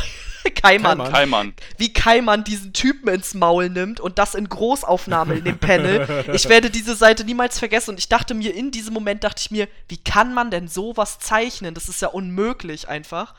Äh, Wie detailgetreu das ist, wie jede Schuppe kannst du dir quasi angucken. Äh, das ist einfach nur verrückt und die Charaktere sind komplett durch und ja. Erinnerst du dich, als äh, Enz quasi Verbrecher-Familienbande irgendwie wen gefangen genommen hat? Ich erinnere mich nicht mehr ganz so genau dran, äh, wer das war. Und dann quasi so in so Filetstückchen so, so aufgehangen hat an so Seilen. Oh Gott, ja. Ah, diesen alten Mann. Wo, Ja. Oder nee. Wo, wo, wo er quasi nur mit, Korb, mit seinem Kopf und seinem Rückgrat äh, aufgehangen wurde. Meinst du das? Nee, es gibt wirklich so eine, so eine Szene, wo man so schön in so portionierte Stückchen Okay, dann, so dann, dann, hab, dann war ich da noch nicht. Ist aber im ersten Doppelband auf jeden Fall. Nee, Quatsch, das war ein Dreifachband der erste. Dreifachband, ja. Hm. Äh, ich würde sagen, wir sagen erstmal kurz, worum Ja. es geht. würde ich auch sagen. Äh, in 23 Bänden abgeschlossen. Ich glaube, das sind dann elf Doppelbände. Ja, weil der erste im Dreifachband ist. Genau. Kyu Hayashida. Zu der gab es damals Gerüchte, dass sie eine Assistentin von Nihei war. Das hat sie mittlerweile schon dementiert. Aber ich kenne ganz viele Leute, die sich Doro Hedoro gekauft haben, weil sie sich so dachten so, boah, Nihei, kaufe ich. Ja, das war aber auch tatsächlich mein erster Gedanke. Also allein nur wegen der Strukturen, die gezeichnet wurden in der Stadt Mhm. Loch. Bei den Hintergründen und sowas alles, ja. Ja, genau. Äh, da, da, in Doridoro geht es ungefähr darum, dass wir uns in einer düsteren, in einer dystopischen Welt befinden und wir in einer Stadt sind, die nennt sich Hol, äh, Loch. Und da leben Menschen in einer immerwährenden Furcht vor Magiern. Äh, ja, die führen meistens sehr grausame Experimente mit Leuten durch und das ist halt nicht so geil. Ich finde es mega geil. Ja, und niemand kann sich gegen Magier wehren, außer natürlich wieder unser ähm, Hauptcharakter, Kaiman, der quasi bis zu den Schultern ein Mensch ist, aber ab Schultern auf einmal einen Echsenkopf hat. Der ist nämlich gegen Magie immun. Und ja, aber der hat noch ein kleines Geheimnis. Und zwar, wenn du ihn ganz tief in sein Maul reinguckst, guckt dir auf einmal Menschenkopf an. Und dieser Kopf kann ihm sagen, ob die Person, die er gerade verschluckt hat, die Person war, die ihn verzaubert hat. Nur leider Genau. hört er das nicht, deswegen muss er die Leute das immer fragen, was er gesagt hat. Wa- Was hat der Kopf gesagt? Ich bin nicht der, den du suchst. Okay, ciao. Also, und für wen das schon so äh, ver verrückt klingt, einer meiner Lieblingssprechblasen ist total beiläufig, ist zum Beispiel so, ey, weißt du noch, dieser Typ, äh, dem sie das Blut äh, aus den Adern genommen haben und durch Cola ersetzt haben? und solche Momente gibt es halt permanent. Also, ich weiß noch, es gibt, gab irgendwann so, ein- so ein Jahrmarkt-Rummel-Ding und da hat halt einfach ein Magier die Fähigkeit, Leute in Pasteten zu verwandeln. Ich finde es aber auch wieder ein bisschen Plot-Armor-mäßig. Ich ich weiß nicht, ob es noch erklärt wird in den ersten fünf Kapiteln auf jeden Fall nicht, warum unser Hauptcharakter natürlich immun gegen Magie ist in einer Welt voller Magier. Im Prinzip, weil es, äh, ja die, die, also diese Verzauberung von dem anderen Magier auf ihn wirkt. Er ist halt verflucht und ver also dadurch Ah, wirkt lol, Magie halt bei ey. ihm nicht. Es, es ist quasi wie bei Pokémon, wenn du unter einem Zustand leidest, kannst du keinen anderen Zustand erleiden. Könnte man schon- schon sagen. Ja, nice. Okay, cool. aber, dann, aber da sind auch noch ganz viele Okay. andere Sachen äh, absurd. Also die Hälfte der Charaktere trägt irgendwie eine Maske und dadurch kann Ja. man deren Emotionen nicht sehen. Das hält Ja. natürlich die Mangaka überhaupt nicht davon ab, äh, auf ein Close-Up auf dieses Gesicht zu machen und dann wieder zurück zu dem, äh, der eine Reaktion erwartet und wieder zurück auf diese Maske, die genauso aussieht wie vor zwei Panels. ja, aber du musst ja auch sagen, dass einige Masken sehr, sehr geil sind. Zum Beispiel von dem einen Typen, das ist einfach ein Herz. Ja. Äh, Und, und nicht so ein. Das ist einfach literally ein menschliches Herz, wo Er zwei trägt- Augen drin Er sind. trägt sein Herz auf der Zunge. Nee, auf dem Kopf. Ja, aber dann hätte mein Sprichwort nicht geklappt. Oh. Oh. Es sind auch so viele kreative, freaky Seiten. Also irgendwie, äh, als diese Noe äh, das erste Mal ihre Heilfähigkeit quasi, also ist die Partnerin von Shin, äh, die auch beide zu Ensbande gehören, einsetzt, dann sind so 30 so ganz kleine Mini-Panels, die so mit Pfeilen und Zahlen verbunden sind, wo man halt so Schritt für Schritt sieht, wie ihre Heilfähigkeit funktioniert. Dann sind die irgendwie in einem Labyrinthhaus und das ist wie eine Spirale angedeutet. Und oben in, auf der ersten Ebene, auf dem ersten Geschoss, siehst du quasi noch äh, Kaiman und Nikaido. In dem Geschoss darunter siehst du sie, da drunter siehst du sie, da drunter siehst du sie wieder. Da gibt es irgendwie so, ein- so ein Wimmelbild, äh, so mit, mit Pfeilen mit Pfeilen und Namen der Charaktere. Und wenn du dann halt quasi, also du siehst dann halt quasi den Namen, da steht da so Ebisu, dann ist da ein Pfeil. Und dann guckst du auf Ebisu und siehst halt, dass sie halt gerade irgendwie von einem Zombie irgendwie aufgefressen wird. Das wäre dir niemals aufgefallen, wenn du nicht diesem Pfeil gefolgt wärst mit den Augen.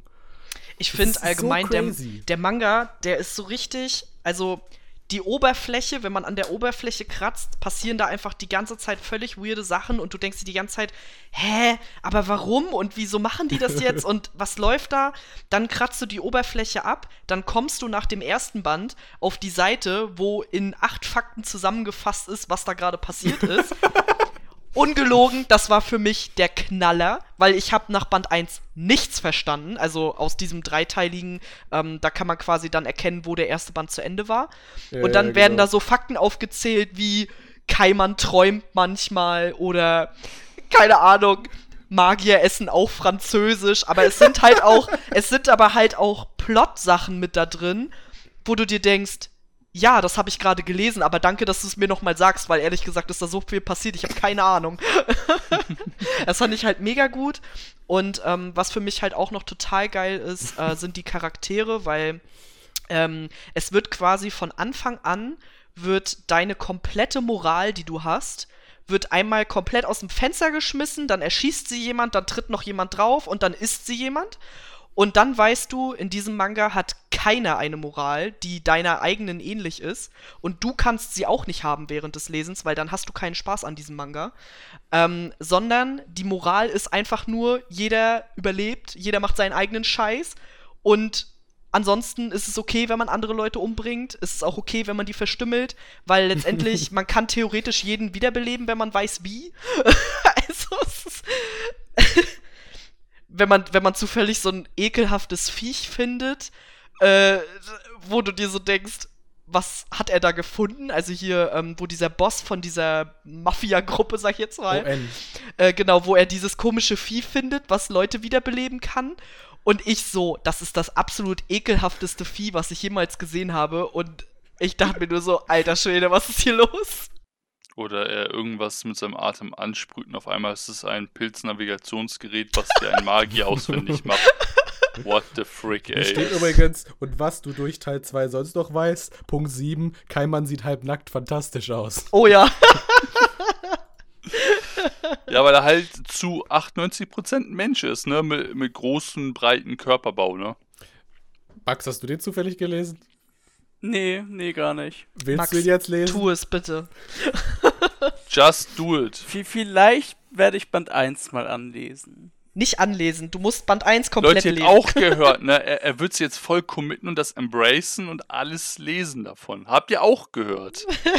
ihr seid meine Zeugen. Wir sind die Zeugen. Aber um mal noch mal so ein paar sanftere Seiten des Manga anzusprechen. Gibt es nicht. Stimmt. äh, aber auch diese, diese Familienbande. Also ja, quasi, fand ich auch, ja. Genau, also so zwischen Kaiman und Nikaido, das ist total süß, das richtige Wort. Die sind eigentlich wie ein, pa wie ein altes Ehepaar, Ja. finde ich. Und, So. und, und, und Shin und äh, Nui. Genau. erst. Und die mochte ich auch total gerne, die Dynamik zwischen den beiden. Also, Ich fand das krass, als Nuya auf einmal eine Frau war. so eine mega buffed Woman. Das der, ich glaube, so haben sich damals Leute gefühlt, die herausgefunden haben, dass Samus Aran gar kein Kerl ist. ja, aber das ist schon so, dass die äh, Figuren, also am Anfang kommt dir halt alles sehr random vor. Deswegen würde ich halt auch auf jeden Fall empfehlen, wenn man den Manga liest, auf jeden Fall den ersten Band komplett zu lesen, weil ähm, gerade auch diese Zwischensequenzen, dass dir immer mal noch mal so vor Augen gehalten wird, was genau da jetzt eigentlich passiert ist. Ähm, durch diese ganze Randomness kommt halt trotzdem immer noch eine Geschichte und die Charaktere funktionieren zusammen so perfekt miteinander, äh, dass du halt einfach die ganze Zeit wissen willst, okay, was passiert jetzt bei denen weiter und was passiert bei denen, weil man springt ja auch immer wieder hin und her zwischen den einzelnen Gruppen und das ist halt super spannend. Also ich kann die anderen Bände gar nicht erwarten. Ich werde die halt auch durchbingen, das weiß ich jetzt schon. Ich habe bei Band 1, habe ich den ersten Band noch relativ häufig, äh, äh, holprig gelesen. Ähm, also bis den, den ersten Part sozusagen. Und den Dreiviertelteil des Mangas habe ich einfach komplett durchgebinged, weil ich konnte nicht aufhören zu lesen und habe dann direkt Band 2 gelesen. Mhm. Es ist halt auch, auch visuell irgendwie Alice im Wunderland auf Crack. die Pilze sind's, ne? Die Pilze sind's, ja. Also, also da gibt's doch auch, also äh, die, das, das äh, wo N und seine Bande lebt, ist ja auch so, ein- so ein Ja. Schloss irgendwie. Schon. So ein Pilzhaus. Nicht, dass Mario gleich um die Ecke kommt. Also, ich, ich kann wirklich, also ich bin schon eigentlich ein Mensch, der an Mangas immer so rangeht, egal wie geil ich einen Manga finde. Ich versuche immer noch irgendwie so eine andere Seite zu betrachten. Für mich wäre bei dem Manga die andere Seite, wenn man halt keine Innereien sehen will, dann sollte man den halt nicht lesen. Ähm, aber ansonsten gibt es für mich keinen Grund, diesen Manga nicht zu lesen. Und für mich ist der mit Abstand der beste Manga gewesen dieses Jahr. Ah, fuck, jetzt habe ich echt. Äh, Dennis hat mir äh, tatsächlich aufgelegt, ob ich das als Weihnachtsgeschenk oder als mal eben so zum Nikolausgeschenk haben möchte. Ich glaube, ich werde das als Nikolausgeschenk äh, rebranden und Band 1 irgendwie morgen oder so lesen. ich habe gerade richtig Bock, dieses Ding zu lesen. Ja, mach das unbedingt. Und dann musst du mir berichten, damit ich auch nochmal fangirlen kann. ja, mach ich. Ich, ich äh, erwarte eine 5 Minuten Sprachnachricht. Das wird von mir nicht kommen, aber ja. nee, ich meinte auch von mir. Achso, ja, das ist in Ordnung. Okay. ähm, in Ordnung wäre auch, wenn wir weitermachen. Ja. Für euch. Würde ich oh auch Gott, sagen. Äh, Dimbo, irgendwie sind deine Überleitungen in den letzten Jahren echt schlecht geworden. Da will ich mehr. Ich erwarte mehr. Dafür ist meine Recherche noch on peak. Das stimmt, alter Schwede. Die ist, die gut, dass ich, gut, dass ich zu Junas Reise gar nicht so viel, äh, so viel habe. Ich habe zumindest gelesen. Ist ja auch in einem Band abgeschlossen. Aber Yuna könnte ja im Prinzip auch schon ein Recherchemanga sein, denn äh, in Yunas Reise zum Ich, My Sex Change äh, Experience, geht es ja darum, ähm, dass die Mangaka quasi ihre eigene Reise der Geschlechtsangleichung begleitet. So ein bisschen tagebuchmäßig, sag ich mal. Mhm. Äh, in einem Band abgeschlossen und es kam, das Ding kam bei uns im August raus. Und ich war schon bei der Ankündigung letztes Jahr so, jo, alles klar, das wird safe in meiner Top-Liste landen. Und ich habe den Titel auch schon in unsere Liste eingetragen, bevor ich ihn gelesen habe, denn ich habe ihn erst heute gelesen. also ist alles noch ganz fresh da quasi. Und äh, es war genau das, was ich erwartet habe. Also, was ich so unglaublich gut an dem Manga finde, ist, dass es nicht nur eine stumpfe Abhandlung ihrer Ereignisse ist, sondern es ist eine Mischung aus Fakten, die aber total geil erklärt sind, äh, aus ihren Gefühlen, sowohl positiv als auch negativ, denn äh, man muss dazu sagen, also ich finde äh, Yuna extrem beeindruckend. Also es ist ja eine Situation, in der bist du nicht jeden Tag und so eine Geschlechtsangleichung ist ja emotional auch ein extrem krasser Ritt. Und deswegen habe ich da echt, also Hut ab. Ich dachte mir die ganze Zeit so, alter Schwede, ich weiß nicht, ob ich das durchstehen würde alles. Und gleichzeitig bleibt sie halt die ganze Zeit total positiv und das fand ich mega geil. Und meine Lieblingsszene war, wie sie ihrem Schulfreund erklärt hat, was bei der Geschlechtsangleichungs-OP passiert. Ich wusste es, Ey. weil ich auf das wollte ich zu sprechen kommen, weil als ich das, ich habe das durchgelesen, mir wurde echt ein bisschen bleich, weil ich leider immer direkt sehr bildlich denke und so, mein Gott, ich, ich habe auch ein bisschen gezittert dabei, weil, alter Schwede, ey, Oh, nee. Ich konnte mir richtig gut vorstellen, dass wenn man das so als Mensch mit Penis liest, kriegt man schon ein bisschen Angst. Und äh, dieses, also das ist schon so, also sie erklärt das quasi mit Essensgegenständen, also mit Tofu. Tofu ist der Rumpf und eine Wurst ist halt der Penis und ich weiß ja. gar nicht, was war dann da noch. Ähm, da war noch, äh, was war nochmal äh, der, der Hodensack? Mit äh, ja, das war irgend so ein, so ein Dampf, gedampftes äh, Täschchen, ja. sag ich mal so, als Hodensack. Manju? Und dann fängt sie halt an äh, ihrem Schulfreund quasi so als Rückblick oh. erzählt sie dann, wie sie ihrem Schulfreund gezeigt hat, wie die Wurst aufgeschnitten oh wird. Oh Gott, und, dann, ja. und dann kommt aber so als, äh, als Side Note kommt immer noch so dazu, das hier ist keine echte Darstellung, ne? Also das hier ja. ist ja nur Essen. B bitte bedenkt, dass das weiter nur Wurst und Tofu sind, stand da die ganze Zeit. Also es ist schon so ein bisschen, ihr ist bewusst, dass das schlimm ist, wenn man das so erzählt, weil sie das ja kennt. Also sie hatte ja selber einen Penis und weiß ja, wie das ist, wenn man sich sowas dann anhört. Ähm, aber es ist halt wirklich richtig geil gemacht, einfach auf so eine, ähm, wie sagt man das? Also so schon humorvoll, aber immer noch respektvoll vor der Sache. Genau. Und ähm, also ich stelle mir das auch unglaublich schwierig vor, so einen Manga zu machen. Sie schreibt auch im äh, Nachwort zum Beispiel, dass sie ähm, versucht hat, irgendwie niemanden mit ihren, mit ihren Umschreibungen zu verletzen oder so. Und das ist ja alles nur ihre persönliche Erfahrung. Also mhm. sie will jetzt auch keinen äh, Geschlechts-OP-Guide äh, irgendwie rausbringen oder so, sondern halt ihre persönliche Erfahrung. Und das hat man, finde ich, auch extrem gut gemerkt. Also, das ist mit so viel Herz gemacht, einfach dieser Manga. Und das merkt man total gut. Also, kann ich ja, nur also, jedem empfehlen. Ich, ich finde, dieser Manga ist aber auch sehr top aktuell von, vom Thema her. Ja. Äh, vor 20 Jahren wäre das Ding einfach gefloppt, das wäre nicht mal rausgekommen. Äh, weil es ist halt, ich weiß nicht, heutzutage die Jugend, die fühlt das wahrscheinlich noch mehr als ich, weil diese, das Syndrom, dieses Gender Identity Disorder, das ist ja heutzutage gar nicht mehr so selten. Das haben ja gefühlt sehr viele.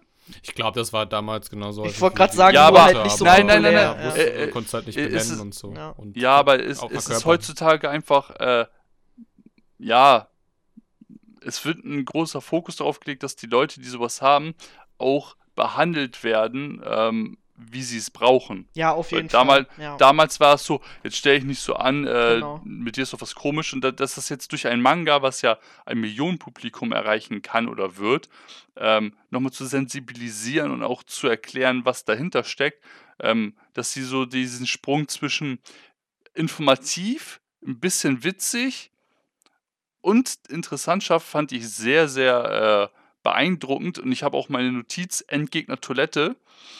Ach ja.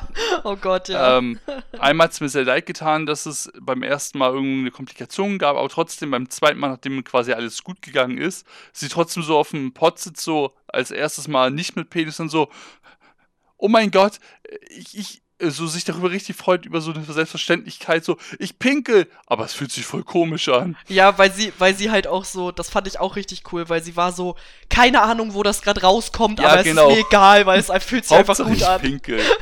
ja, das fand ich halt auch wieder, Ja. diese- das war diese äh, Comedy, der Humor da dran, aber trotzdem, man hat im Hinterkopf, ja natürlich, es ist ja, vorher hat man immer mit dem Penis gepinkelt, aber jetzt hat sie eine Vagina. Natürlich, es ist erstmal eine komplett, als wärst du wirklich ein neuer, ein anderer Mensch. Ja. Und gleichzeitig, was ich da aber auch sehr schön fand, ähm, vor allem in Bezug auf anderer Mensch, ähm, man erfährt halt auch, dass sie die ganze Zeit, also sie lässt diese OP, lässt sie ja in Thailand machen und sie ist Japanerin. Ja. Ähm, und ich habe mir vor dem Manga, habe ich mir die Frage gestellt, wie ist das, wenn du alleine in ein fremdes Land gehst? Also was macht ihre Familie? Stehen die vielleicht nicht hinter ihr oder sowas? Ähm, man erfährt dann aber, dass ähm, wie ihre Familie darauf reagiert hat und dass sie halt die ganze Zeit mit ihren Geschwistern in Kontakt ist, während sie dort ist. Ja. Und wie ihre Geschwister mit ihr umgehen, halt ganz normal, wie vorher auch. Und das finde ich halt auch super geil, dass es halt so dieser Gegenpart ist, ne? Dass sie halt auf der einen Seite fühlt sie sich natürlich wie ein neuer Mensch, weil ist sie ja irgendwie auch. Und auf der anderen Seite, ihre liebsten Menschen behandeln sie aber immer noch genauso, wie sie vorher war und Ja. sagen auch zu ihr so, ähm, also sie trifft sich dann irgendwie mit alten Schulkameraden oder so ganz am Ende und sie sagen dann halt auch zu ihr so, ja, jetzt bist du eigentlich mehr die, die du schon immer warst. Also für uns siehst du jetzt eigentlich genauso aus, wie du eigentlich für uns innerlich schon immer warst. Und das finde ich auch eine richtig schöne, ja, es war irgendwie ein richtig schön geschlossener Kreis. Hast du den Manga auch gelesen, Max? Ja, habe ich tatsächlich. Ähm, ich durfte sogar ein Interview mit der Mangaka führen. Oh, wie ich glaube, das ist ein bisschen off-topic. Ähm, Nee, ist on Nee, gar nicht. ähm, ja, mich hat tatsächlich von. Ta tatsächlich, ich, ich muss dazu gestehen, ich hatte den Manga gar nicht von Anfang an so richtig auf dem Schirm. Also ich habe das zwar mitbekommen, dachte bei der Ankündigung so, oh ja, toll, lese ich bestimmt mal rein. Irgendwie ist es dann bei mir doch so runtergerutscht. Und dann kam tatsächlich toi toi toi die Leute von Carsten auf mich zu und haben gefragt, ob wir da nicht ein Interview gerne dazu machen würden. Dann dachte ich so, hm, ja, Manga klingt doch gut, warum habe ich den noch nicht gekauft? Hab den gekauft, direkt einen Tag später zurückgeschrieben, Jungs, ich will das. ja, und ähm, also ich, ich, ich finde halt, äh, also ich persönlich habe halt einen riesen Respekt vor Hirasawa Sensei, dass sie ähm, das halt so offen behandelt hat. Also ich kann mir halt vorstellen, dass wenn das Ganze nicht autobiografisch wäre, es halt irgendwo nicht dasselbe wäre für mich auch. Also ich habe einfach riesen Ja. Respekt davor, dass sie sich da hingesetzt hat, das aus ihrer eigenen Sicht erzählt hat, den Mut in Anführungszeichen hatte, das überhaupt zu erzählen, weil also äh, äh, äh, ich, fi- ich finde allein halt diesen, diesen Step zur Geschlechtsumwandlung finde ich schon mutig. Also vor allem Angleichung. Angleichung. Ja, Angleichung. Ähm, du, äh, also alles, was sie gesagt hat, fand ich schon mega mutig und dachte so, oh, ich weiß nicht, ob ich selbst irgendwie den Mut dazu aufbringen könnte. Und dann halt zu wissen, dass diese, also, dass sie sich ja trotzdem getraut hat, ihre Geschichte zu erzählen und alles, das fand ich halt einfach, ja, super. Also, ich finde es auch mega krass, dass ähm, der Manga in Japan schon 2016 rauskam. Äh, weil man muss ja auch immer noch dazu sagen, also wie wir das vorhin bei dem Girls Love-Thema ja auch schon hatten, äh, dass das in Japan ja alles auch noch mal krasser ist als hier. Also auch, äh, sie berichtet ja auch davon, wie quasi die ganzen Behördengänge und so, wie das alles in Japan Oh ist. ja. Und ich meine, ich, also ich weiß äh, von Bekannten, wie das in Deutschland ist, und in Deutschland ist das ja auch schon nicht ohne, aber in Japan ist es ja noch mal krasser. Es muss ja jemand prüfen, ob dein Geschlechtsteil zu deinem Geschlecht passt, was du haben möchtest. Also du möchtest eine Ausweisänderung haben von männlich zu weiblich, dann prüft jemand, ob du eine Vagina hast und ob das auch als Vagina durchgeht. Also das finde ich schon heftig. Ich weiß nicht, ob es sowas in Deutschland gibt oder gab oder keine Ahnung, aber also da war ich wirklich so, oh mein Gott, wie unangenehm. Und ähm, also daran sieht man halt natürlich auch, dass bei dem Thema natürlich letztendlich noch überhaupt nicht alles klar ist und dass da immer noch sehr viel gemacht werden muss. Ähm, ich finde es aber halt auch gut, dass sie von sich aus auch sagt, sie hat versucht, in dem Manga jetzt nicht krass gesellschaftskritisch zu sein. Es blickt schon ab und zu durch, ähm, aber letztendlich will sie einfach nur ihre Geschichte erzählen. Sie will halt nicht jetzt mhm. irgendwie da äh, einen krass gesellschaftlichen Kontext aufmachen oder so, weil das würde auch die Geschichte überschatten, finde ich. Ähm, das kann man, denke ich, an anderer Stelle sicherlich besser tun, aber äh, ja, für die Geschichte, die sie erzählt, ihre Geschichte, finde ich es auch absolut beeindruckend und auch wie sie das gemacht hat, äh, finde ich richtig, richtig cool und ein super Titel. Das klingt so ein bisschen, als sind wir mit der Diskussion durch. Ja, würde ich sagen. okay, äh, dann haben wir tatsächlich noch zwei Stück. Sprinten wir durch die halt auch nochmal. Äh, die Blume des Bösen ich glaube, Chris hat es auch gelesen. Ich auch. Ich habe Band 1 gelesen, aber ich so, so viel könnte ich nicht dazu sagen. oh, ich habe ich, also ich habe den schon komplett gelesen. Ich habe mir vor der Ankündigung schon den, den englischsprachigen Release gekauft gehabt. Ich finde den genial. Er ist, halt auch, er ist halt auch wieder sehr, sehr bizarr. Also, ich muss ja dazu sagen, ich war ja sowieso schon mega glücklich, als der Titel überhaupt angekündigt wurde, weil ich wollte schon vor einiger Zeit den Anime mal gucken, hab mich aber immer so ein bisschen vor dem Look gesträubt, ja, so. Ja. Ähm, und ich äh, lese ja auf Englisch Blood on the Tracks, was nächstes Jahr dann Gott sei hm. Dank bei Manga Kult noch rauskommt. Und ähm, ja, war sehr glücklich, dass die Blumen des Bösen dann endlich mal angekündigt wurden. Und als dann dieser Klopper im Laden lag und ich so dachte, okay, das wird ja spannend auf jeden Fall. Ähm, war ich schon auf jeden Fall gehypt und also ich habe den Band auch sehr schnell durchgehabt, also dafür, dass er so dick ja. ist. Das, das finde ich übrigens richtig gut, dass du Blood on the Track zufällig, äh, Blood on the Tracks zufällig gelesen hast, äh, weil ich finde, man sieht so ein paar Parallelen. Ja, auf jeden Fall. Also ich finde, man merkt sowieso krass, ähm, dass der Titel von Shuzo Oshimi ist, weil ich finde, der hat auch einen ganz eigenen Erzählstil. Man denkt immer so ein bisschen, ja, der erzählt schon auch ein bisschen von sich selbst, oder? er hat tatsächlich ein Nachwort, ich weiß nicht von welchem Band von Die Blumen des Bösen, hat er irgendwann gesagt, äh, hey, ich hoffe, dass äh, dieses, dieser Band quasi allen in der Pubertät hilft oder die mal durch die in der Pubertät waren, äh, das irgendwie für sich so ein bisschen einzuordnen und so. Und ähm, das, das ist ein sehr, sehr allgemeiner Satz, wenn man ihn einfach nur so hört, aber wenn man halt den Manga gelesen hat und weiß, worum es in dem Manga geht, dann denkst du dir halt sehr, okay, in, welchem, in welcher, in welcher Zeitlinie soll mir das jetzt helfen? äh, es geht im Prinzip um Takao, der ist äh, Bücherwurm. Der liest zum Beispiel ich glaube, Charles Baudelaire heißt ja. er, äh, Les Fleurs du Mal in der japanischen Ausgabe, weiß man schon, das macht er nicht so ganz, äh, weil, weil er da wirklich so viel Spaß dran hat. Der will schon ein bisschen, bisschen, bisschen edgy sein. ähm, und ist halt im Prinzip so in seiner Schule, äh, ist da in die Nanako verliebt. Das geht dann sogar so weit, dass er dann an äh, ihrer Sportkleidung riecht und wird dabei halt dann von, äh, ich glaube, Nakamura heißt sie, ja, beobachtet. Und die erpresst ihn dann damit. Und zwingt ihn zum Beispiel dazu, äh, diese, Schul diese Sportuniform von äh, Nanako äh, bei dem ersten Date von Takao und Nanako zu tragen. Das also, der Manga, der Manga ist halt auch so richtig, also so richtig in die Fresse ganze Zeit. Ja. Der, der, ist, der, ist, der ist wirklich, also es gibt diesen Vergleich ja öfter. Es ist wie ein Autounfall, aber ja. das, ist, das ist quasi der Großvater des Autounfalls. Auf jeden Fall. Also, das ist wirklich so ein LKW-Unfall. so ein also ganz krasser Auffahrunfall, wo einfach so fünf Blitz Autos ineinander krachen.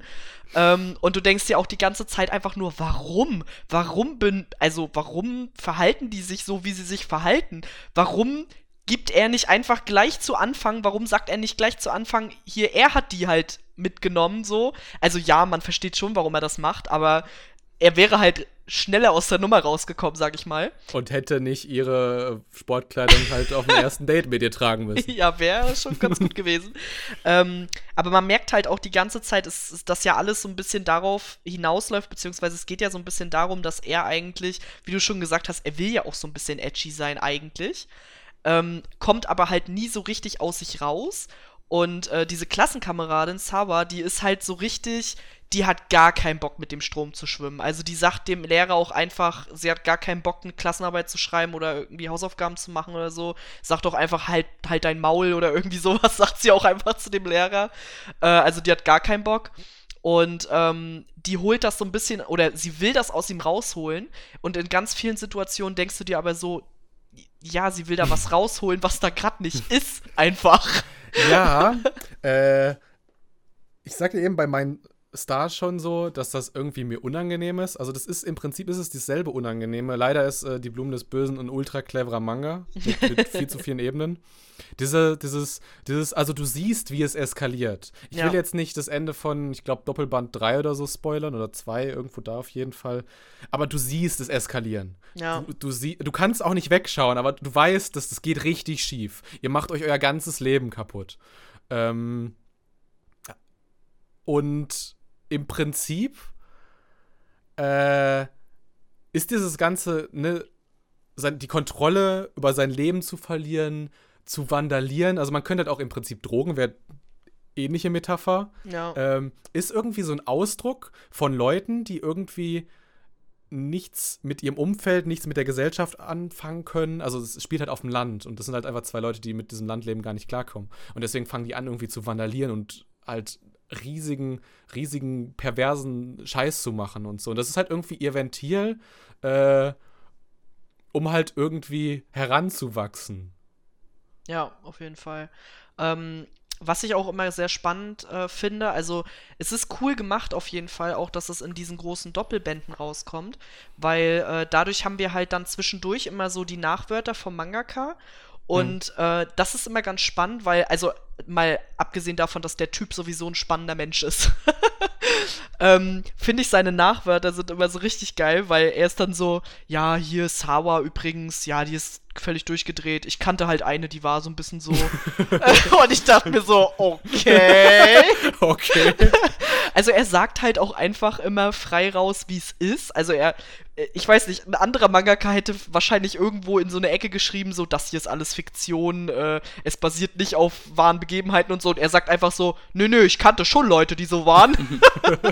und das ist halt mega geil, weil die halt alle komplett es eskalieren und du denkst dir so, okay, so eine Leute kannte der, sehr Das- interessant. Das, das, das ist ja auch in diesem, in diesem Strudel des, des Vandalismus, des Kontrollverlusts, der Perversion, äh, werden halt auch einfach viele Leben zerstört. ja. Also, ich muss aufpassen, dass ich halt jetzt nicht spoilere. äh, die Nanako ist halt total unschuldig. Ja. Also der Gedanke, dass jemand ihre Sportkleidung äh, gestohlen hat, macht sie ja total fertig auch so. Während jetzt vielleicht wir, wir sind alle jetzt schon ein bisschen älter, wir würden dann so denken, so, okay, meine Sportkleidung ist Have fun with it. geklaut, ja. Wenn du ein Perverser bist, ja, okay. Dein, dein Sie Fetisch, gerne nicht bitte meiner. gewaschen zurück. Nein, danke. Ja, äh, genau. Und, ähm, weiß man das im ersten Band schon? Ich hoffe, ich spoiler nicht, wenn ich muss es rausschneiden, dann sag's mir bitte. Äh, weiß man schon über Sawas äh, Familienhintergrund? Nee, ich glaube nicht. Nee, also ich nicht. Okay, dann sage ich das besser nicht. Aber ich sag mal so, ich meine, das ist klar, jemand, der so, also der jemanden einfach erpresst, irgendwie Frauenkleider zu tragen bei einem ersten Date unter der normalen Kleidung, so jemand hat halt ein komisches, äh, schwieriges Familienumfeld. Ja. Und Takao ist ja so ein bisschen hingerissen zwischen seinem unschuldigen äh, Schwarm und dieser Sawa, äh, mit der er ja dann mehr und mehr zu tun hat, gezwungenerweise. Und er hat dann auch so dieses White Knight-Syndrom, dass er irgendwie sich verantwortlich fühlt, jetzt wo er das weiß, sie irgendwie aus ihrer Situation äh, herauszuholen. Also es wird auch, glaube ich, häufig auch im ersten Band schon drüber gesprochen, dass Sawa unbedingt auf die andere Seite dieses Berges will, Mm, wo ja, dieses genau. Provenzdorf quasi so eingekesselt ist. Äh, Ja, und es geht ja. ja. auch darum, dass die auch nicht zu Hause sein will und so. Das sagt sie ja auch öfter. Ähm, weswegen. Damit ist, damit ist ihre, ihre, äh, ihre ihr familiärer Hintergrund komplett klar. genau so ungefähr. Ähm, also, ja, ich finde halt auch, das ist schon alles super weird. Wir haben halt heute den Tag der weirden Mangas, weil wir sind halt weirde, Mhm. weirde Menschen einfach. Ähm, ist aber auf jeden Fall, ich finde, man merkt beim Lesen schon, dass das eigentlich ein Klassiker ist, der hier viel zu spät angekommen ist. Also, den man immer noch super lesen kann, aber der halt eigentlich schon hätte da sein sollen irgendwie. Also, man hat irgendwie so das Gefühl, ähm, das ist irgendwie schon ein Manga, der auch äh, ins Repertoire gehört irgendwie. Und ich bin mal sehr gespannt, was da noch so kommt, weil, ja, Band 1 ist halt schon sehr eskalativ und wenn du schon so andeutest, dass es noch krasser wird, dann bin ich echt mega Ja, gespannt. es, es gibt irgendwann, ich glaube, so viel kann man halt auch sagen, es gibt irgendwann natürlich einen, so, einen, so einen Break, weil es geht halt nicht, man kann es nicht weiter eskalieren. Ja, Äh, und danach beginnt quasi so eine Zeit, wo er so ein bisschen seine Vergangenheit wieder aufarbeitet. Aha, na, bin ich mal gespannt. Ganz anderes Umfeld bekommt und so weiter. Äh, die geraten auch irgendwann mal so in, in Kontakt mit der Polizei und du merkst halt auch so, die Polizei quasi jetzt als Verkörperung von einfach anderen, also normalen Menschen in der, in der Gesellschaft, wissen auch gar nicht, wie die mit denen umgehen können. Sollen. also wie gehst du halt mit jemandem um, der, also der einen Typen zwingt, Frauenkleidung bei einem Date unter der normalen Kleidung zu tragen. Es ist, ist schwierig. Ja. Und das ist gar nicht das Problem, weswegen dieses so schwer mit dem umzugehen. Vielleicht ist es eher der familiäre Hintergrund von Saba. Alles sehr, sehr schwierig. Äh, Max, hast du den gelesen? Ah ja, du sagtest ja. Ja, äh, ihr habt aber eigentlich so ziemlich alles gesagt. Also so viel, wie gesagt, kann ich Fuck. da gar nicht dazu sagen. also, äh, das, das war meine erste Erfahrung und ich meine, du, wir, hatten ja so ein kleines Discord-Gespräch mal so, wo du meintest, wenn ich so auf abgefuckte Manga stehe, dann empfiehlst du mir eigentlich schon den Mangaka und auch so verschiedene Titel von ihm. Und deswegen habe ich mir eigentlich auch den Band ehrlich gesagt geholt und dachte, ich lasse Oh, mich mal ganz ohne irgendwie Spoiler drauf ein. Und ähm, er hat mich auf jeden Fall unterhalten. Ich fand es zwar auch ziemlich krank an manchen Stellen, aber ähm, und trotz allem halt einfach unterhaltsam. Ich äh, finde auch irgendeiner, ich glaube, Sarah, du warst es, dass sie sich trotz, dass es nur ein Doppelband ist, total schnell liest, hast du Ja, gesagt? auf jeden Fall. Mhm. Wenn man sich also diese Panel-Aufteilung Ja. anguckt, äh, der hat halt sehr, sehr starke horizontale Leitlinien. Was ich damit halt einfach meine, äh, du hast ja ganz häufig, was weiß ich, dass du ein, ein großes Panel irgendwie rechts hast oder dass du zwei kleine irgendwie links oder so. Und dann hast du ja quasi über, also, und die haben quasi eine gemeinsame Oberkante und eine gemeinsame Unterkante.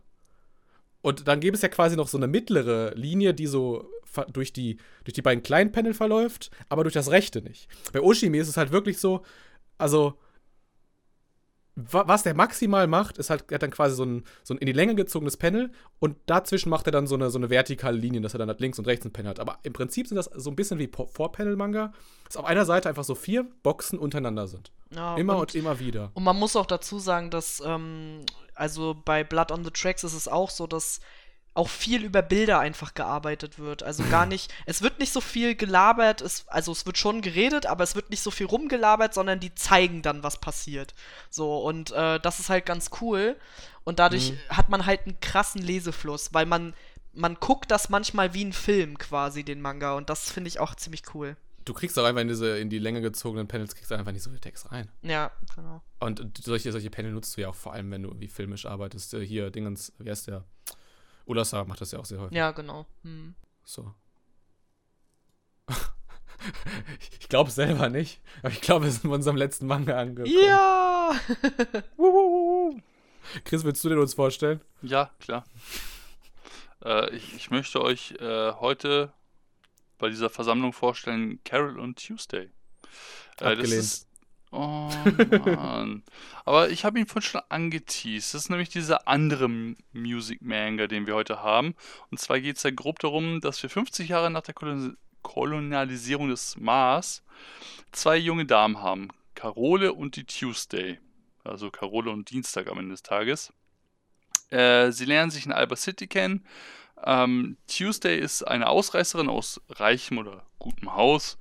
Und Carol ist quasi genau das Gegenstück. Sie ist arm, sie ist, hat keine Eltern, also sie ist eine Waisin und ist äh, ja, auf der Straße aufgewachsen. Äh, könnten so quasi nicht unterschiedlicher sein, so wie Tag und Nacht, schwarz und weiß. Ich wollte gerade sagen, schwarz und weiß. Sehr verhängnisvoll. Ja, okay, ja. Okay, ja, Carols Hautton ist etwas dunkler, es tut mir leid. Aber was sie beide verbindet, ist Musik. Und das, also analoge Musik, die sie machen, und das in einer Welt, in der anscheinend Songs nur noch per AI, also Artificial Intelligence, also künstliche Intelligenz, äh, geregelt wird. Ähm, und sie werden tatsächlich durch ein, ja, wie sagt man so schön, durch ein Spionage aufgenommenes Video. Nein, sie wurden einfach bei einer Live-Audience ohne Publikum von jemandem aufgenommen. Der hat das äh, hochgeladen bei Instagram. Witzigerweise, dass das Ding auch Instagram heißt, das hat mich am meisten verwirrt am ganzen Manga, wenn ich ehrlich bin. Weil eigentlich haben die immer Made-up-Names, aber die haben einfach Instagram gelassen. Wurden berühmt, dann wurden sie von jemandem tatsächlich äh, gecatcht, äh, der früher mal ein super krassen Song hatte und seitdem einfach nichts mehr macht und den einfach die moderne Musik nervt. Und so treffen am Ende des Tages zwei Generationen von Musik aufeinander. Äh, ich nenne es ganz zärtlich das Bündnis der Konzepte. Und ich finde einfach, dass Karen Tuesday sich an Tag 1 kennengelernt haben und Tag 2 schon beste Freundinnen sind. Die haben einfach so eine überirdische Harmonie. Das ist einfach unglaublich. Und hier wird Musik nicht über Schraffuren äh, dargestellt, sondern über äh, Musiknoten, die in einzelnen äh, Speech, also in kleinen Kreisen sind und dadurch Töne darstellen, was mich irgendwie viel mehr berührt hat als Schraffuren. Und daher habe ich die Musik etwas mehr gefühlt. Außerdem sind das nur ein PA, ein Keyboard und eine Gitarre, was ja quasi jede Art von Musik sein kann, außer Jazz. Äh, und das mich viel mehr gecatcht hat. Äh, der Club der, der Schraffurliebhaber äh, hat soeben äh, den Kontakt mit dir gekündigt. cool. äh, ich habe den auch gelesen, sonst. Ja, also ich habe auch, wie gesagt, das durchgeskippt. Ja. Ähm, für mich hatte der total so, so ein Recap-Movie-Feeling. Äh, Vielleicht lag es daran, dass ich den Anime halt schon kannte oder so, aber ich habe das Gefühl, dass er einigermaßen schnell unterwegs ist. Äh, ja, das, ich glaube, so erklärt man äh, Recap-Movies. ähm, ja, man muss auch sagen, der ist halt in drei Bänden abgeschlossen. Die dürfen ja. sich jetzt auch nicht übertrieben viel Zeit nehmen. Ne? Was, also. was tatsächlich so lustig ist, habe ich ähm, durch die Recherche für diesen Podcast noch herausgefunden. Der Mangaka, äh, dieser Morito Yamataka, der hm? zeichnet aktuell auch quasi die äh, Manga-Umsetzung von Vivi, auch ein Original-Anime von Wit Studio irgendwann. Ja, die habe ich sogar gesehen. Genau. ja, genau. Und, äh, und ich glaube, also wenn. Da geht es auch um Musik. Nein! ja, tatsächlich äh, eine AI, die dann sogar singt. Ja. So. ja. Aber danach wird's weird, weil dann kommt so ein Würfel, der sagt, hey, äh, Ja, und da AI war ich dann raus. also verhindere das bitte. Und ich glaube, wenn das was Positives, was du über diesen Manga sagen kannst, ist, äh, der hat das Feeling eines Recaps-Films, dann glaube ich, kriegt er das mit Vivi auch total super hin. Ja. Also tatsächlich habe ich den Manga auch nur noch nicht, weil ich äh, ein bisschen Angst davor hatte, dass es einfach nur die Handlung aus der Serie zusammengefasst ist. also die Definition eines Recap-Mangas. Weil ähm, ich liebe die Serie abgöttisch. Ich habe sie auch schon, die erste Staffel habe ich schon zweimal gesehen. Ich habe die Musik schon hoch und runter gehört und ähm, also ich werde ihn wahrscheinlich trotzdem noch lesen. Allein schon für das Feeling werde ich die Musik anschmeißen und den Manga lesen. Aber ähm, ja, wahrscheinlich auch eher als, als so eine Art äh, ja, Reminder, wie geil die Serie war. in, in Erinnerung. Ein Nostalgietrip. Genau. äh, tatsächlich, äh, der Mangaka hat schon was drauf. Äh, du sagtest gerade ja sowieso schon mal diese Noten da in diesen Bubbles, wo halt so, so Schallwellen so drumherum sind und so weiter. Genau. Ähm, es gibt auch ganz, ganz viele Seiten, die so, äh, wo irgendwie so Carol oder Tuesday so irgendwie groß ist oder so und drumherum sind so, so Blumenornamente und sowas. Ich glaube, das habe ich schon sehr, oft, sehr oft häufig im Podcast gesagt. Das Nein, noch nie. Das habe ich heute zu, zum ersten Mal. Florale Elemente und, äh, und äh, Frauen als Motive, weißt du, das ist Jugendstil. Jugendstil äh, in Europa ist eigentlich aus Japan geklaut, weil irgendwann hat sich Japan geöffnet und hat man diese ganzen Farbholzschnitte bekommen. Und dann hat man irgendwie so eine, so eine Design-Ära in, Deut äh, also in Europa, die so eine Mischung ist aus Barock und halt japanische Einflüsse. Und, und ich weiß nicht, ob man in Japan dasselbe Verständnis von Design hat, wahrscheinlich nicht. Aber auf jeden Fall ist das so. Du hast ganz viele Blumen und ganz viel, ganz viel irgendwie Karen Tuesday in, hm, in, schön. Dingens, ja. in so einer Großaufnahme. Also es ist schon schön. Beautiful. Also eher so ein Artbook. ja. Also ich mag auch tatsächlich die Zeichnungen sehr, sehr gerne. Ich finde auch, dass Karen Also. Tuesday beide sehr gut in Szene gesetzt sind. Es gibt auch eine richtig, einen richtig geilen Close-Up von äh, Carol, äh, wo sie so einen kleinen, so einen Jump macht. Äh, der hätte auch locker aus einem Sportmanga sein können. Okay, da weiß ich nicht, was du meinst. nice, ich wusste, dass das kommt.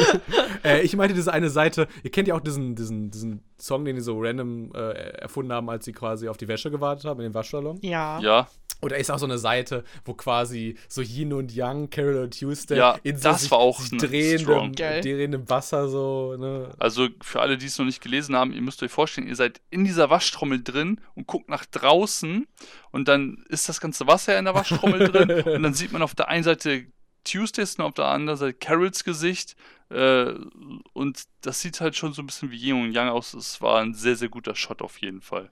Äh, wenn man sich das im Kontext von Doro Hedoro äh, vorstellt, dann kriegt das eine ganz andere Bedeutung.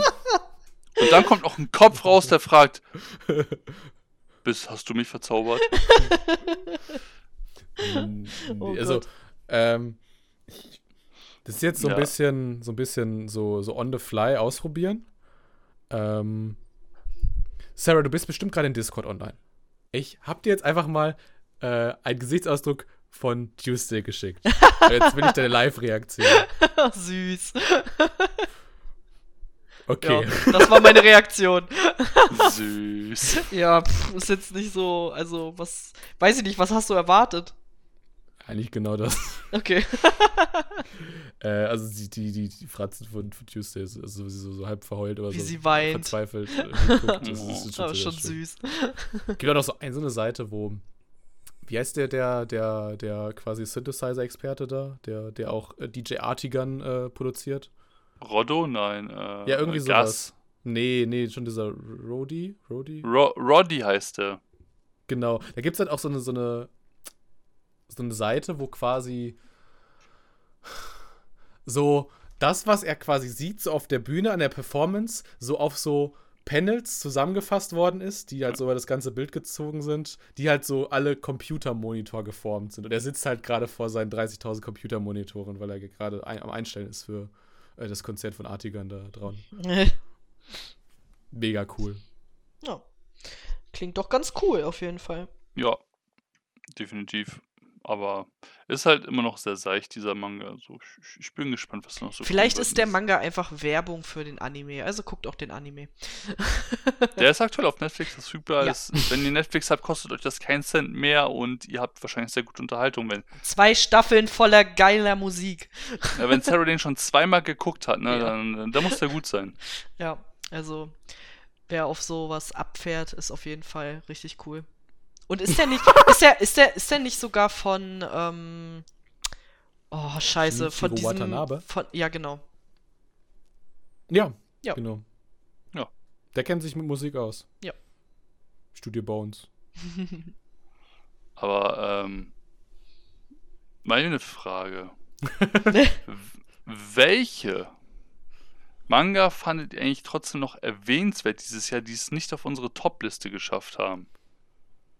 Ist ja fast, äh, es ist ist ja, ist ja fast so eine Frage, als, äh, also als würde die überhaupt nicht in unserem Ablaufskript stehen. so organisch hast du die reingebracht. Ja, danke. Dann fang mal an. Ja, also ich würde mit zwei Titeln beginnen dieses Jahr. Äh, einen nicht, weil ich ihn empfehlen würde, sondern eher, weil ich schön finde, dass er nach 50 Jahren endlich mal nach Deutschland kommt. Und zwar Mila Superstar. Was ich davon detailliert halte, werdet ihr wahrscheinlich demnächst lesen können auf anihabara.de. Slash Christus Awesome, der beste Redakteur, äh, den anihabara.de je gesehen hat, nach Dimbula. Ähm, Manchmal auch vor Dimbula. ja, aber äh, meistens eher nach. Aber den, den Manga, den ich euch. You, you worse than you are. Aber, don't interrupt me, den Manga, den ich definitiv jedem ans Herz legen kann, den ich dieses Jahr gelesen habe und der nicht auf dieser Liste ist, ist Yu-Gi-Oh! Vor allem die ersten paar Bände, äh, Dreifachbände sind das bei uns, oder Doppelbände. Und Yu-Gi-Oh! ist vor allem in den ersten 59 Kapiteln etwas anderes als das, was wir aus dem Anime kennen. Und zwar nennt sich das Yu-Gi-Oh! Zero, ist düsterer, hat ein bisschen mehr Horroranleihen und vor allem wird dem Titel Yu-Gi-Oh! also König der Spiele, gerechter als der Anime ist, weil in Anime kennen wir nur ein Spiel und zwar Duel Monsters, also das Kartenspiel, was auch berühmt wurde. Und in Yu-Gi-Oh! in den ersten 59 Kapiteln halt haben wir halt deutlich mehr Spiele, verschiedene Spiele, düstere Spiele, Spiele um Leben und Tod. Und das finde ich halt auch sehr interessant, dass dieser Arc endlich mal zu uns kommt, beziehungsweise äh, nochmal wieder kaufbarer wird für die aktuelle Generation Manga-Leser und die nicht pro Band irgendwie 8 bis 20 Euro ausgeben wollen, weil Yu-Gi-Oh! mittlerweile auch ein Klassiker ist. Ich will gar nicht weitermachen, aber ich habe so eine ähnliche Empfehlung. Äh, ich habe das für mich auch so ein bisschen geschätzt dieses Jahr. Äh, mhm. Bei Milo Superstar und Yu-Gi-Oh! habe ich sehr viel gelernt über Manga halt damals. Und aber meine Empfehlung wäre halt ein Manga, der halt potenziell wirklich gut ist. JoJo's Bizarre Adventure. Ähm. Würden auch Leute mit mir diskutieren. JoJo's äh, Bizarre Adventure ist im Prinzip eine riesige Geschichtsparodie. Äh, also die ersten paar Kapitel drehen sich um so einen Steinmaskenfluch, äh, der dem Träger der Maske so übernatürliche Fähigkeiten äh, versetzt. Und dann, es wirkt dann schon sehr so wie so, so geschichtlich gesehen, so irgendwie so London, Jack the Ripper Zeit und so äh, atmosphärisch. Dann kommen halt irgendwann Dio behält diese, also der Bösewicht überhaupt, behält diese ganzen Fähigkeiten äh, und irgendwann beschwört er so zwei Heldengeister aus der Vergangenheit, gegen die dann äh, Jotaro und äh, seine Gefährten kämpfen müssen. Es ist halt, es ist einfach lustig. Max, was sind denn deine Honorable Mentions? Bevor jetzt Chris wieder reingeht. So viele will ich gar nicht. Nein, ich, ich beschreibe mich mal auf zwei, drei Titel. Ähm, also, ein Titel, den ich dieses Jahr besonders gut fand, war Shy. Einfach weil ich finde, dass Shy einfach mal Superhelden-Manga mal anders war und das hat mich sehr unterhalten und angesprochen. Und die Mangaka ist auch mega sympathisch. ähm, Interview bei Manga Passion. Was? Interview bei Manga Passion. Ja. Subtil Werbung reingebracht. Ich krieg ähm, das mit. ähm, dann ein Titel, den ich auch super fand, der kam, Band 1 kam jetzt erst vor circa zwei Wochen raus, ist Josie, der Tiger ähm, und die Fische. den, den will er schon. Ja, den fand ich halt vom Zeichenstil einfach mega. Ist auch dieselbe Zeichnerin wie von Savage Season. Oh, Nao Emoto oder so heißt sie, glaube ich. Stimmt, genau. jetzt wo du sagst. Und kleiner, kleiner Anstreuer, weil das habe ich auch erst rausgefunden. Aktuell macht Nao Emoto in einem Magazin von Kodansha, ich glaube, es ist das Weekly Show Magazine, eine Manga-Adaption von einer Novel von Nishiosin, also vom Bakemonogatari-Autor. Krass. Enorm random, aber. Ähm nee, aber voll spannend. Ja, und äh, den dritten Titel, den ich gerne nennen würde. Ja. Ich hab mich. Es sind nur drei, oder? War, hatte ich jetzt schon zwei? Zwei hattest du Mathe auch nicht so meins. Just do it. ähm, Run the Peerless Beauty. Ähm, ein Shoujo-Manga tatsächlich ist, äh, kommt bei Tokyopop raus und der hat's mir angetan, weil ich finde da also da geht es halt um Blumen und um Blumensprache teilweise und ich finde es halt mega interessant und einfach mal komplett was Erfrischendes, so im Vergleich zu normaleren ähm, Highschool-Schul-Shouchos. Das stimmt. So, ich habe auch noch ein paar Titel auf der Liste. Und zwar habe ich mir das so vorgestellt. Ich werde jetzt einfach zu jedem Titel nur einen Satz sagen. Ganz nice. schnell. Weil ich habe so ein paar aufgeschrieben und dachte mir so, okay, ich kann keinen davon streichen. Also dieses Jahr war für mich extrem stark. Ähm, und zwar den Anfang macht A Man and His Cat. Total oh. bittersüß, einfach. Ich hab's geliebt, war ganz niedlich. Ähm, dann auf jeden Fall Honorable Mention Cold, die Kreatur, weil ich brauche unbedingt einen deutschsprachigen Titel auf dieser Liste. Und äh, Ban Sabo ist halt eine der besten Künstlerinnen, die wir da so haben. Ähm, dann Du riechst so gut, weirder Titel, aber absolut süße und schöne Romanze von erwachsenen Menschen, die tatsächlich auch mal Sex miteinander haben, finde ich immer gut. Die äh, zur Erklärung des Titels einfach in, einer Parf also in einem Parfümhersteller arbeiten. Genau. Ja, und äh, man muss vielleicht auch dazu sagen, dass der englische Titel zum Beispiel einfach Sweet and Soap ist, also süß und Seife. Und das passt viel besser zu dem Manga, aber okay. ähm, dann muss ich natürlich Fruits Basket nennen, weil die Neuauflage war für mich einfach ein Oh. Mehr kann so, man das so eine nicht Reaktion habe ich bei Carol Tuesday gehört. für mich war das einfach äh, eine der besten Ankündigungen für dieses Jahr überhaupt und ich war einfach nur so glücklich, als ich diesen Manga in der Hand hielt. Ähm, eine sehr äh, unübliche Nennung für mich ist ein Boys Love Titel und zwar Honor Off. Das ist nämlich einer der Webtoon-Titel von Ultraverse, die dieses Jahr an den Start gegangen sind. Und das ist ein so clever, witziger Manhwa aus Korea, äh, der so eine Büro-Love-Story erzählt, die aber total von diesen weirden Charakteren lebt, die da arbeiten, weil die sind alle komplett, äh, das sind so Sozialphobiker und es ist total witzig einfach nur. Gibst du, du, du hast ihn am Anfang nur gekauft, weil er bei Ultraverse äh, erschienen ist. Äh, ich weiß, äh, ich glaube, ich habe den gekauft, weil er im Stream von Ultraverse äh, Ah, beschrieben wurde und da kam das schon so ein bisschen raus, dass es auch so ein bisschen in die Comedy-Richtung geht. Und im Band 2 hat mich dann einfach direkt ein riesiger Penis angesprungen und da war ich dann sowieso schon mal so, okay, wo kommt dieser riesen Penis her? Ich will's wissen. Okay, cool, fuck, jetzt will ich den auch haben. Ah, so, Den dann. riesigen Penis. Ja. Okay. Nein, willst du nicht. Der, der arme Protagonist hatte direkt Angst einfach. in meinem Gesicht. Ähm, dann auch noch ein LGBTQ-Plus-Titel ist She Likes Gay Boys, but Not Me. Auch wieder so ein Ding, wo ich finde, dass der Titel abschreckt, weil es irgendwie nach Comedy klingt, irgendwie so ein bisschen. Äh, ist es aber gar nicht. Es ist eine eigentlich relativ ernste Geschichte über einen homosexuellen Jungen, der seine Homosexualität komplett versteckt und quasi so zwei Leben führt. Ähm, ja, bis er dann quasi eine Beziehung vorspielen muss mit einem Mädchen, das in ihn verliebt ist. Und das ist alles ganz schrecklich und der erste Band endet ganz schrecklich. Und es ist wirklich lesenswert. Also ich will das auf gar keinen Fall spoilern, weil ich saß am, am Ende des ersten Bandes saß ich da und war so, oh mein Gott, das ist jetzt gerade nicht passiert, oder? Also es werden wirklich reale Probleme von Homosexuellen behandelt. Das fand ich sehr gut. Und zum Schluss noch ein Herzenstitel von mir, weil ich liebe Thriller, und zwar The Killer Inside. Ähm, weil ich bin immer froh, wenn im Manga-Bereich ein guter Thriller rauskommt, passiert halt nicht so oft. Und da geht's halt wahrscheinlich, wir wissen es noch nicht so genau, um eine dissoziative Persönlichkeitsstörung. Also da passieren Dinge und der Protagonist scheint der Täter zu sein und will herausfinden, was da passiert ist, weil er kann sich an nichts erinnern. Ja, das, das, das waren einige Titel. Gefühlt Ja. ist eine Honorable Mention Liste länger als meine festen Titelliste. Ja, also für mich, okay. für mich war es ein schönes Manga-Jahr auf jeden Fall. Jetzt haben wir noch eine Sache zu machen. Jetzt wollen wir noch einen ganz, ganz kurzen Ausblick drauf geben, was 2022 passiert. Oh ja, Auf unbedingt. jeden Fall. Max, willst du direkt weitermachen? So, welche Ähm. Manga d- du, äh, äh, auf welche Manga du dich 2022 freust? Okay. ähm, ja, auf welche Manga freue ich mich 2022? Ähm, zum einen freue ich mich auf Asadora sehr. Den Titel habe ich Oh. lange bei Carlsen erwartet und ich war mega glücklich, als er endlich angekündigt wurde. Da kann ich einen richtig schlimmen Plug machen. Wir haben über den schon in einem Podcast gesprochen. Zum Naoki Urasawa, dem Mangaka. Und es war mega witzig, weil das wurde gar nicht so viel später angekündigt, ne? Nee, das ich war glaube doch irgendwie, so. irgendwie, irgendwie glaube ich, drei Tage nach dem Podcast Genau. oder so. Und, und ich war auch so, also ich habe in dem Podcast noch gesagt, äh, ja, ich warte mal, wenn es auf Deutsch kommt, dann lese ich auf jeden Fall noch mal weiter, weil ich war noch nicht ganz so krass begeistert. Und dann kam einfach die Ankündigung und ich so, okay. Shut up and take my money. genau. Da wollte ich gar nicht unterbrechen, genau.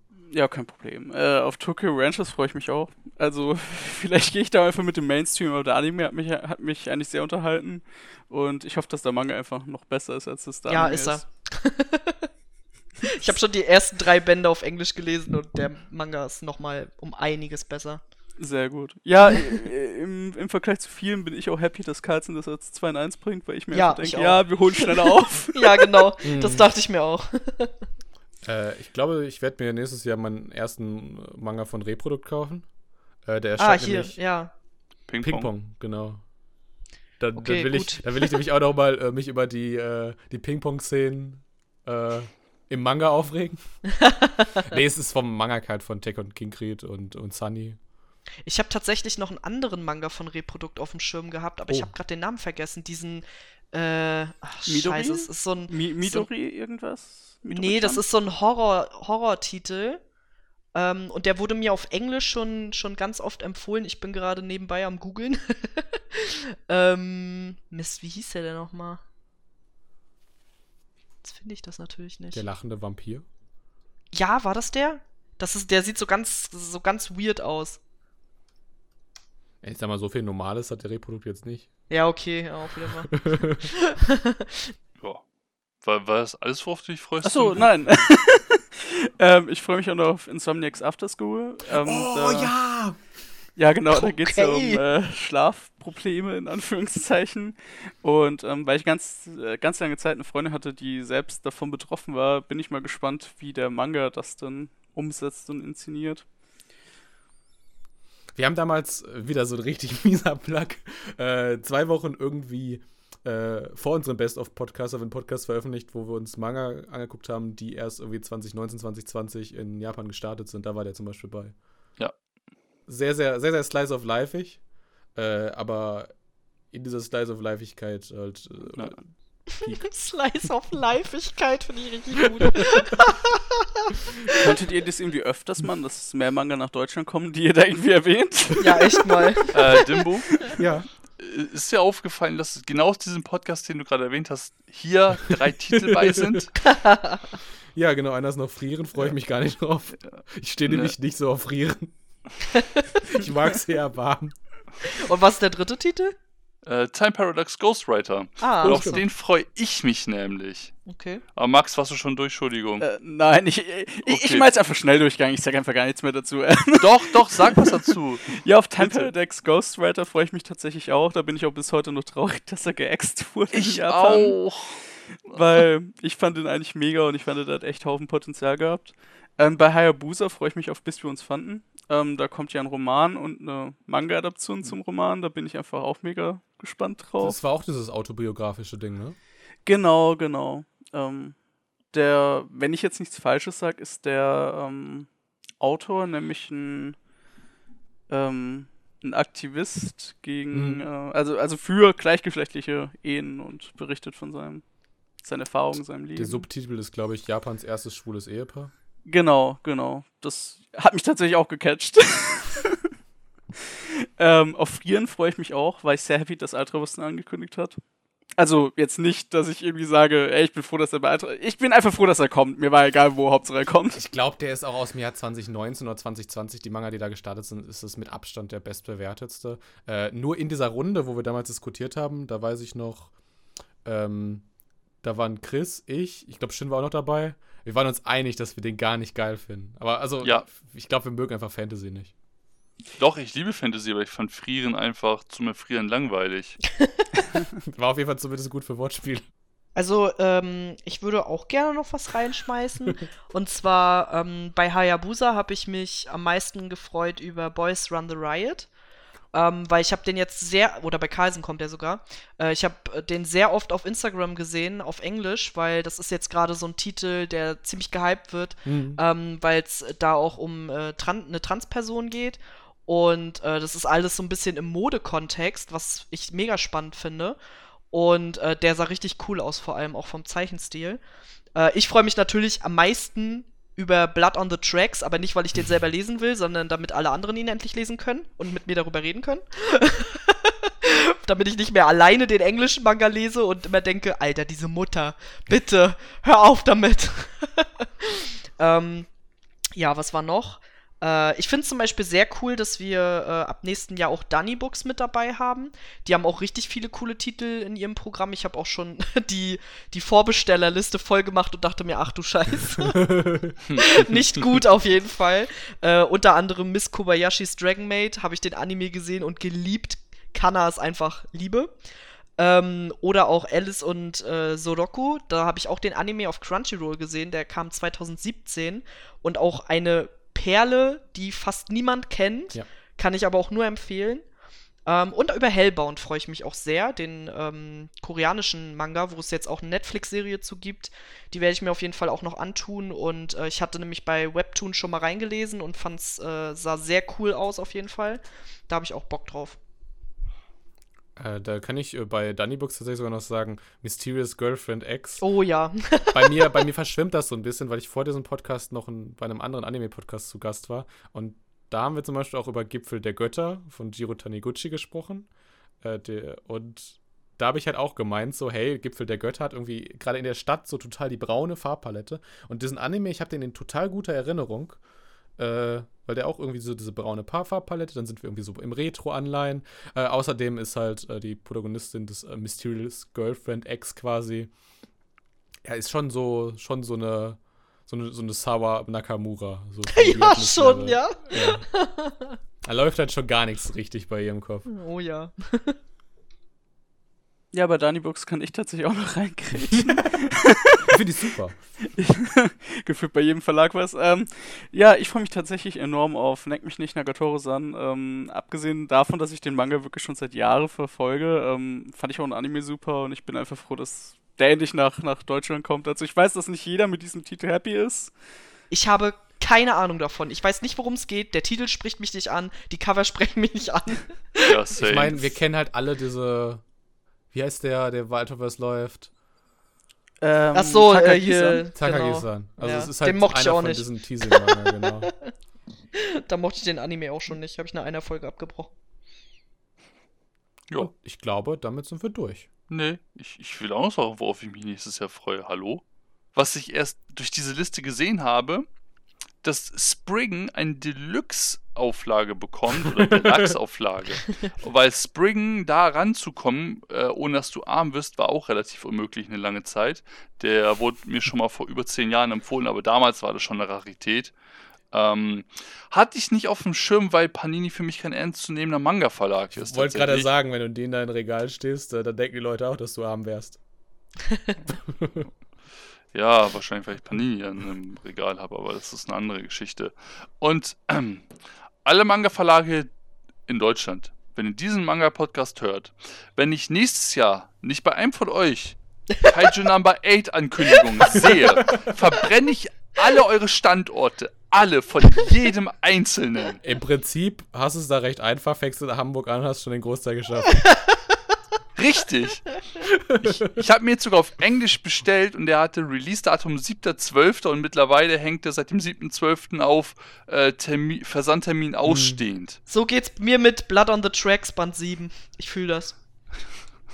Ich will doch nur Kaiju Number 8 im Regal haben. ja, ansonsten, keine Ahnung, was nächstes Jahr kommt bestimmt noch sehr, sehr viel geiler Scheiß raus und mit Nagatoros kann ich auch gar nichts anfangen. Wa- Was ihr euch auf jeden Fall auch alle ins Regal stellen würd, äh, solltet, was aber nicht möglich ist, weil wir von einem digitalen Gegenstand reden, ist unser nächster Podcast. Das ist der Best of Anime Podcast, äh, wo ich, Shin, Tsubomi und äh, Justin von Kase über unsere Top 3 Anime-Highlights des Jahres reden. Es wird in Uh. etwa so wie hier, nur halt mit Anime. Spannend. Und halt deutlich weniger Titel. Ich glaube, wir haben sechs Stück, ja. Aber über die reden wir ein bisschen äh, intensiver, glaube ich. Bestimmt. Muss ich mir auf jeden Fall anhören, weil ich habe dieses Jahr fast keine Animes geguckt gefühlt. Ja, und wenn ihr diese, diese Podcast Ja, quasi so same. im Doppelpack hört, dann habt ihr quasi in zwei Podcasts das ganze Jahr. Genau. Die zwei einzig relevanten Podcast-Folgen für Animanga-Fans überhaupt. Vor, äh, vor, ich, äh, ich hätte jetzt gesagt, von Anni Haberer, weil im Prinzip zwölf weitere Folgen äh, jedes Jahr sind ja die Season Previews. Ich habe dieses Jahr tatsächlich nur Haikyuu geguckt und jetzt habe ich mir wegen Haikyuu Staffel 4 nochmal ein Wackeln im Abo gemacht, damit ich es ja nicht geguckt habe. Und jetzt für Vivi. Jetzt auch für Vivi ist jetzt auch auf der Liste tatsächlich, ähm, aber da, da gucke ich nach Haikyuu rein. Spoiler, mein Platz 3. Haikyuu, ne? Findet Speck, Speck-Olga gar nicht so geil. Äh, Ich habe nach Folge 4 oder so aufgehört. So, Ja. äh, vielen Dank, äh, Sarah, Max, dass ihr dabei wart. Sehr gerne. Vielen Dank, Chris, für die ganze Vorbereitung. Gerne, gerne. Und Bis in sechs Monaten, Leute. Bleibt mir treu. wir sind raus. Good Bleibt night. euch Ciao. treu. Ciao. Tschüss. Ciao.